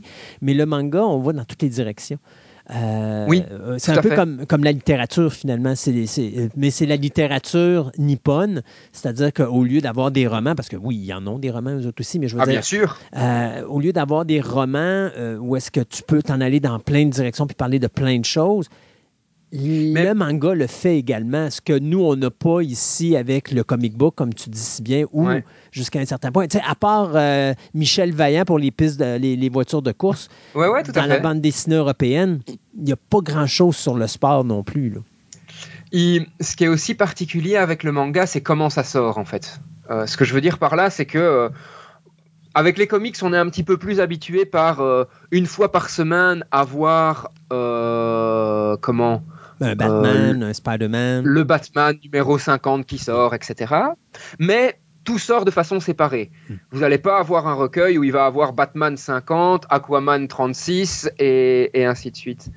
Tandis qu'en fait, dans le monde du manga, euh, vous avez des, magazines de manga qui regroupent plusieurs chapitres par semaine de manga. Donc il faut savoir que le rythme de parution éditoriale est extrêmement difficile pour les, pour les auteurs de manga, puisque leur chapitre doit théoriquement sortir toutes les semaines. Hmm. Donc ils ont une semaine pour écrire un chapitre, parce qu'en en fait, après, ce chapitre est mis dans, un livre, par exemple le Shonen Jump, qui est le plus connu par chez nous. Et euh, ce chapitre va être en compétition avec tous les autres chapitres qu'il y a dans le Shonen Jump. Et donc, euh, comment? Une série peut être arrêtée parce qu'elle a été trop de fois dans le fond du classement. Et donc les éditeurs jugent qu'elle ne rapportera pas assez, donc ils, ils demandent à l'auteur de trouver une fin en 4 ou 5 chapitres, et de nouvelles séries arrivent comme ça. Et euh, c'est un rythme assez difficile, mais le, Shonen Jump, c'est un magazine qui fait 200-300 pages, donc il y a 8 euh, à 10 séries dedans.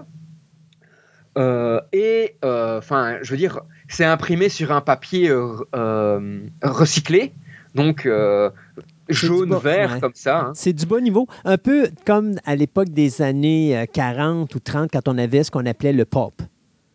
Ouais, le pop, c'est ça. C'est ça. Et euh, en fait, ce, ce, il coûte pas grand chose hein, le Shonen Jump, donc euh, voilà, les, gens l'achètent énormément. Et en fait, même parfois euh, dans la gare, tu vois traîner un Shonen Jump et la personne l'apprend, elle le lit dans le train le long de son trajet et elle le redépose dans la gare suivante, quoi. Mm. Et, pas mal de mangas fonctionnent aussi comme ça. Tu as des zones dans les gares où tu peux avoir des tomes de manga. En fait, tu le prends et tu le redéposes dans la gare suivante. Et le manga, en fait, il faut jamais oublier aussi comment l'ère du manga est apparue au Japon. Le manga, c'est le comment et, les magazines manga, hein, c'est le, juste après l'après-guerre, quand le Japon est dans une phase de récession économique catastrophique.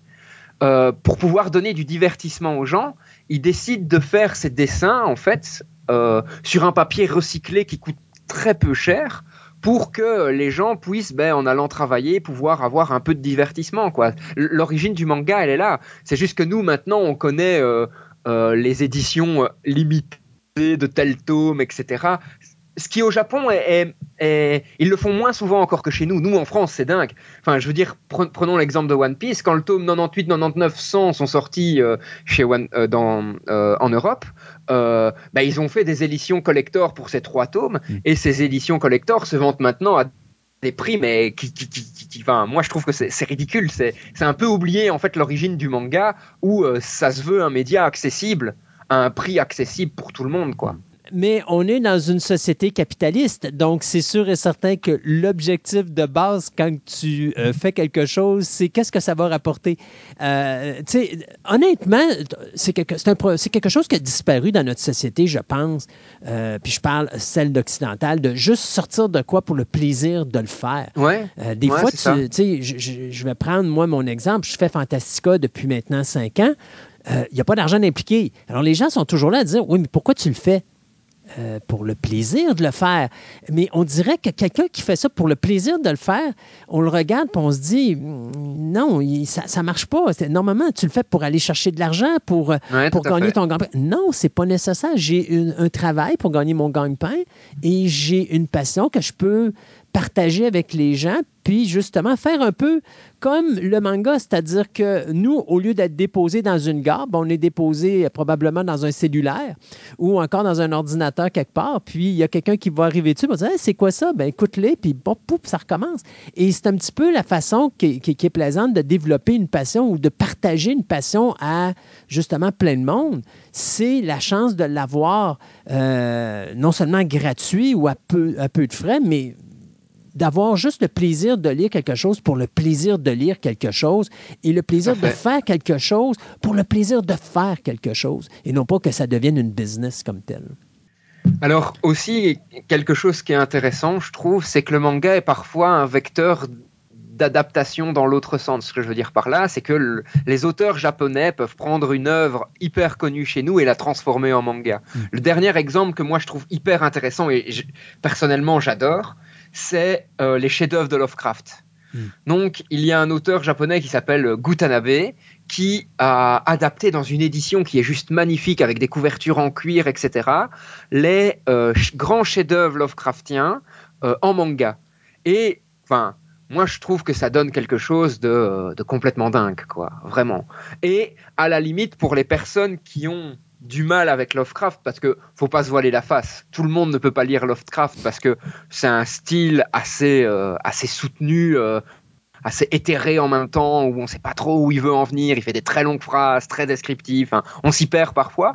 Mais là, le support du manga apporte vraiment un complément que je trouve intéressant. Um, tu sais, des fois, tu as des animés ou des mangas qui euh, proviennent d'idéologie. Tantôt, tu parlais de Psychopath. Pendant que tu parlais de Psychopath, moi, je voyais, pendant que tu me l'expliquais, je voyais Minority Report. Oui, tout à Euh, fait. Et je voyais Scanners de David Cronenberg, que je Ouais. trouve que c'est un mix entre les deux finalement. Et euh, j'ai bien hâte dans les prochaines chroniques qu'on embarque justement sur des mangas ou des animés, puis que tu nous en parles plus en détail pour justement pouvoir disséquer ces œuvres-là, puis faire connaître des choses au monde là, que peut-être qu'ici, euh, c'est pas quelque chose d'aussi. Oui, exactement, qui est moins, moins connu. C'est ça l'objectif. Donc, Maxime, merci. Bienvenue dans la famille de Fantastica. Ben, merci de m'accueillir dans la famille de Fantastica, c'est vraiment chouette. Ça fait plaisir. Et puis, euh, bien hâte, là. Tu as dit la prochaine, ça allait être euh, Bakuman, c'est ça? Bakuman, c'est ça. Alors, on va se dire à un prochain rendez-vous pour parler de ce manga euh, Bakuman qui risque d'être fort intéressant. Je, je pense aussi. Allez, à tout bientôt. Bye bye. Bye.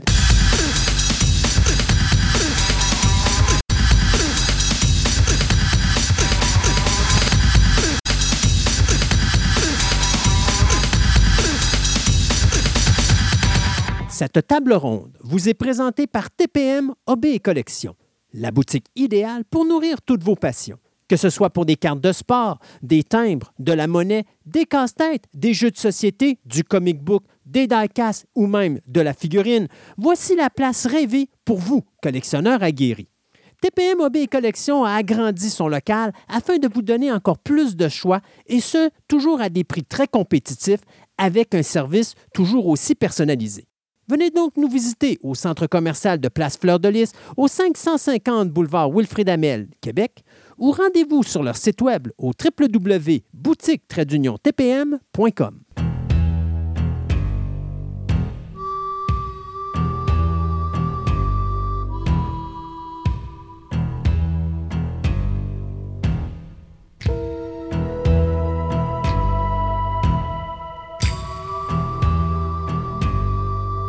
Pour les renouvellements et les cancellations, eh bien, juste vous dire que la série Snowpiercer du poste de télévision TNT, eh bien, ça arrêtera après la prochaine saison, soit la saison numéro 4. HBO Max vient de renouveler la série Hawks pour la saison numéro 3. Euh, du côté de Netflix, on renouvelle la série de Lincoln Lawyer pour une seconde saison de 10 épisodes. Du côté de Disney, ben, je vous l'ai dit en début d'émission, Monsters at Work, il y aura une saison 2, tout comme, tout comme pardon, Chip and Dale Park Life, et on donne une troisième saison à la série animée Spidey and His Amazing Friends. HBO Max vient de donner une deuxième saison à la série Tokyo Vice. Euh, FX vient de renouveler What We Do in the Shadows pour une cinquième et une sixième saison. Et du côté de Netflix, on confirme une deuxième saison pour la série très populaire de zombies coréens euh, All of Us Are Dead. J'avais vu la première saison, un mix entre The Exorcist et tout ce qui s'appelle Zombies qui courent. Donc, euh, en tout cas, on va voir ce que ça va donner pour la deuxième saison. Euh, chose très amusante, Netflix vient de ramasser la série Manifeste qui avait été cancellée l'année dernière sur NBC et on vient de dire aux producteurs de Manifeste qu'on allait signer pour une quatrième et une dernière saison. Donc, on va permettre aux producteurs de finir cette série-là avec deux batchs de 10 épisodes, donc encore 20 épisodes pour les amateurs de Manifeste. HBO Max cancelle la série Made for Love après deux saisons. Netflix vient de confirmer une deuxième saison pour Inside Job. Amazon Prime vient de demander une quatrième saison déjà pour The Boys, alors que Apple TV vient de demander une deuxième saison pour la série Schmigadum. Euh, pour les dates de sortie, Disney vient d'annoncer la date du 9 novembre pour la diffusion de la série télé Zootopia, basée bien sûr sur le film.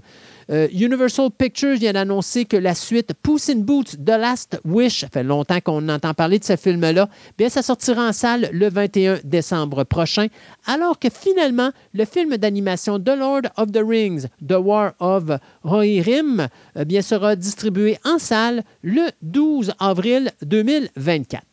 David Duchovny, qu'on avait vu bien sûr dans des X-Files, va réaliser, scénariser, enfin écrire, produire et réaliser et jouer dans son, euh, dans son prochain film, qui va s'intituler Bucky Fucking Dent. L'histoire va se situer à New York en 1978, où un homme euh, va aller habiter avec son père et apprendre que ce dernier, et vous, appren- et vous comprendrez que le père en question, c'est Duchovny, euh, et va apprendre que son père est atteint d'une maladie euh, mortelle. Sauf que le problème, il se rend compte rapidement qu'à chaque fois que les Red Sox perdent une partie, ben l'état de son père s'aggrave. Alors il va s'arranger avec les amis de son père puis un groupe d'amis pour justement euh, faire en sorte que euh, les Red Sox vont avoir la plus longue euh, série de victoires jamais vue, même si c'est pas vrai dans la réalité, juste pour s'assurer que le cœur de son père continue à battre le plus longuement possible. Le tournage devrait débuter plus tard cette année. Pour Dirty Dancing numéro 2, eh bien, on a maintenant une date de sortie prévue pour le film. Ce sera le 9 février 2024. Le film sera mis en scène par Jonathan Levine, lui qui nous avait donné le film Warm Bodies. Donc, bien sûr, ici, ce sera le retour de bébé à la pension Kellerman 35 ans après sa mémorable euh, rencontre avec Johnny, qui est interprété par Patrick Swayze, qui malheureusement est décédé euh, il, y a, ben, il, y a, quelques années. Donc, ce sera l'actrice Jennifer Grey qui reprendra son rôle original. Euh, ce sera pas vraiment la première suite, puisqu'il y a déjà eu une suite en 2004 de Dirty Dancing qui mettait partiellement en vedette Patrick Swayze, mais ce sera la première fois qu'on aura une suite directe au film de Dirty Dancing de 1989. Scream 6, eh bien, quelle mauvaise nouvelle, puisque Sidney Prescott ne sera finalement pas dans le film. L'actrice Nivy Campbell vient d'annoncer qu'elle ne reprendra pas son rôle de Sidney après 25 ans euh, d'existence. Pourquoi? Bien, parce qu'on la paye tout simplement pas assez cher. Elle pense qu'on aurait dû lui donner plus. Et bien sûr, bien, on est content du côté de Paramount parce que ça a coûté 25 millions à faire le Scream 5 et ça l'a ramassé 140 millions. Alors, on sait qu'au niveau des box-office actuellement avec la COVID, on ramasse pas beaucoup d'argent, donc il ne faut pas que ça coûte cher. Donc, on a dit bye-bye à Sidney Prescott, mais ne vous inquiétez pas, l'actrice Courtney Cox, elle sera de retour. Ce sera la dernière euh, qui fait partie de la saga depuis le tout premier film. Donc, euh, le film va sortir en salle le 29 mars 2023.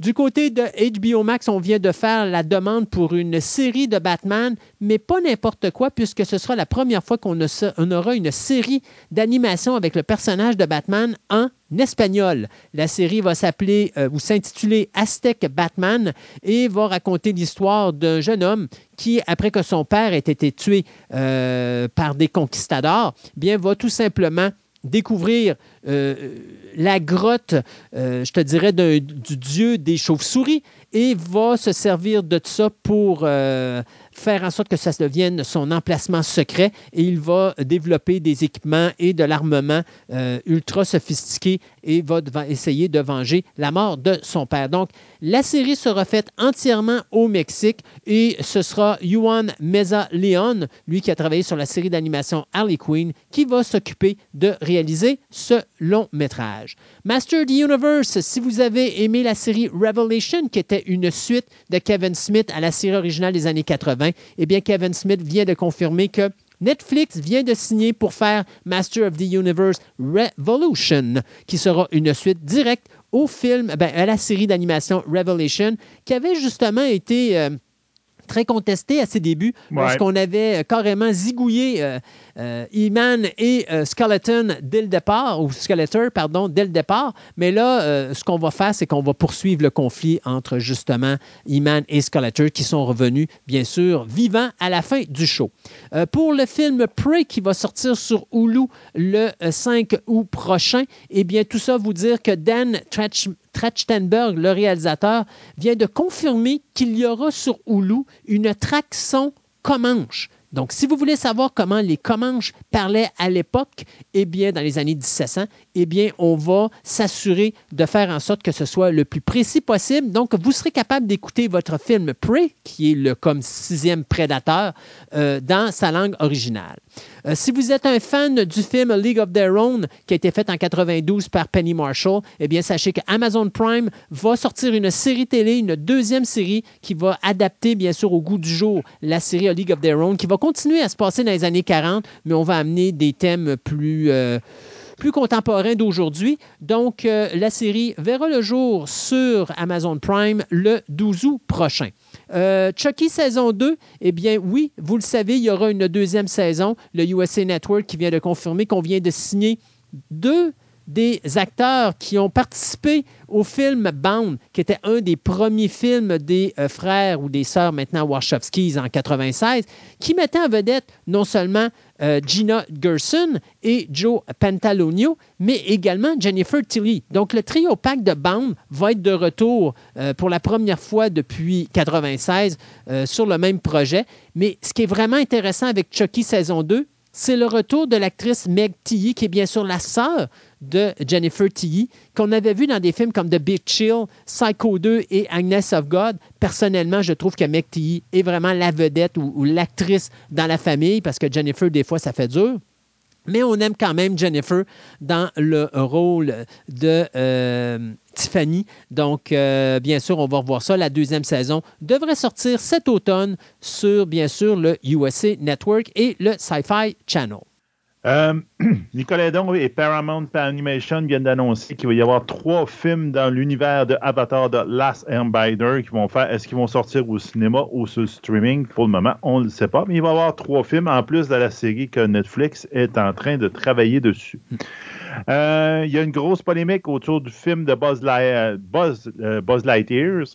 en fin de compte, il y a 14 pays en Asie et en Orient qui ont décidé de le bannir. On ne le verra pas. Pour la simple et bonne raison que ben il y a deux femmes qui, se donnent un bisou dans le film et donc Chris Evans a, euh, a, dit que lui fait la voix de Buzz Lightyear puis il dit en la vérité c'est que les gens sont des épais. Donc très bien envoyé. Très, très bien envoyé. À un moment donné, là, c'est comme arrêter de faire des niaiseries. Grow up et on est au 20e, on est au 21e. Au 21e, moi. Donc, Alain Chabat vient de nous confirmer quelques informations par rapport à la série qu'il va y avoir sur Astérix. Donc, la série va être 3D, va être sur Netflix, qui va être basée sur le combat des chefs. La série va faire cinq épisodes de 30 minutes, donc il faut durer un très long film. Euh, euh, c'est la première fois que Chabat, euh, Alain Chabat va s'embarquer dans le domaine d'animation. Son seule incursion dans l'univers d'animation avec Astérix était dans le domaine des dieux, le secret de la potion magique, où il avait fait des voix pour euh, Astier quand il avait réalisé ces deux films. Et finalement, ben, c'était à prévoir.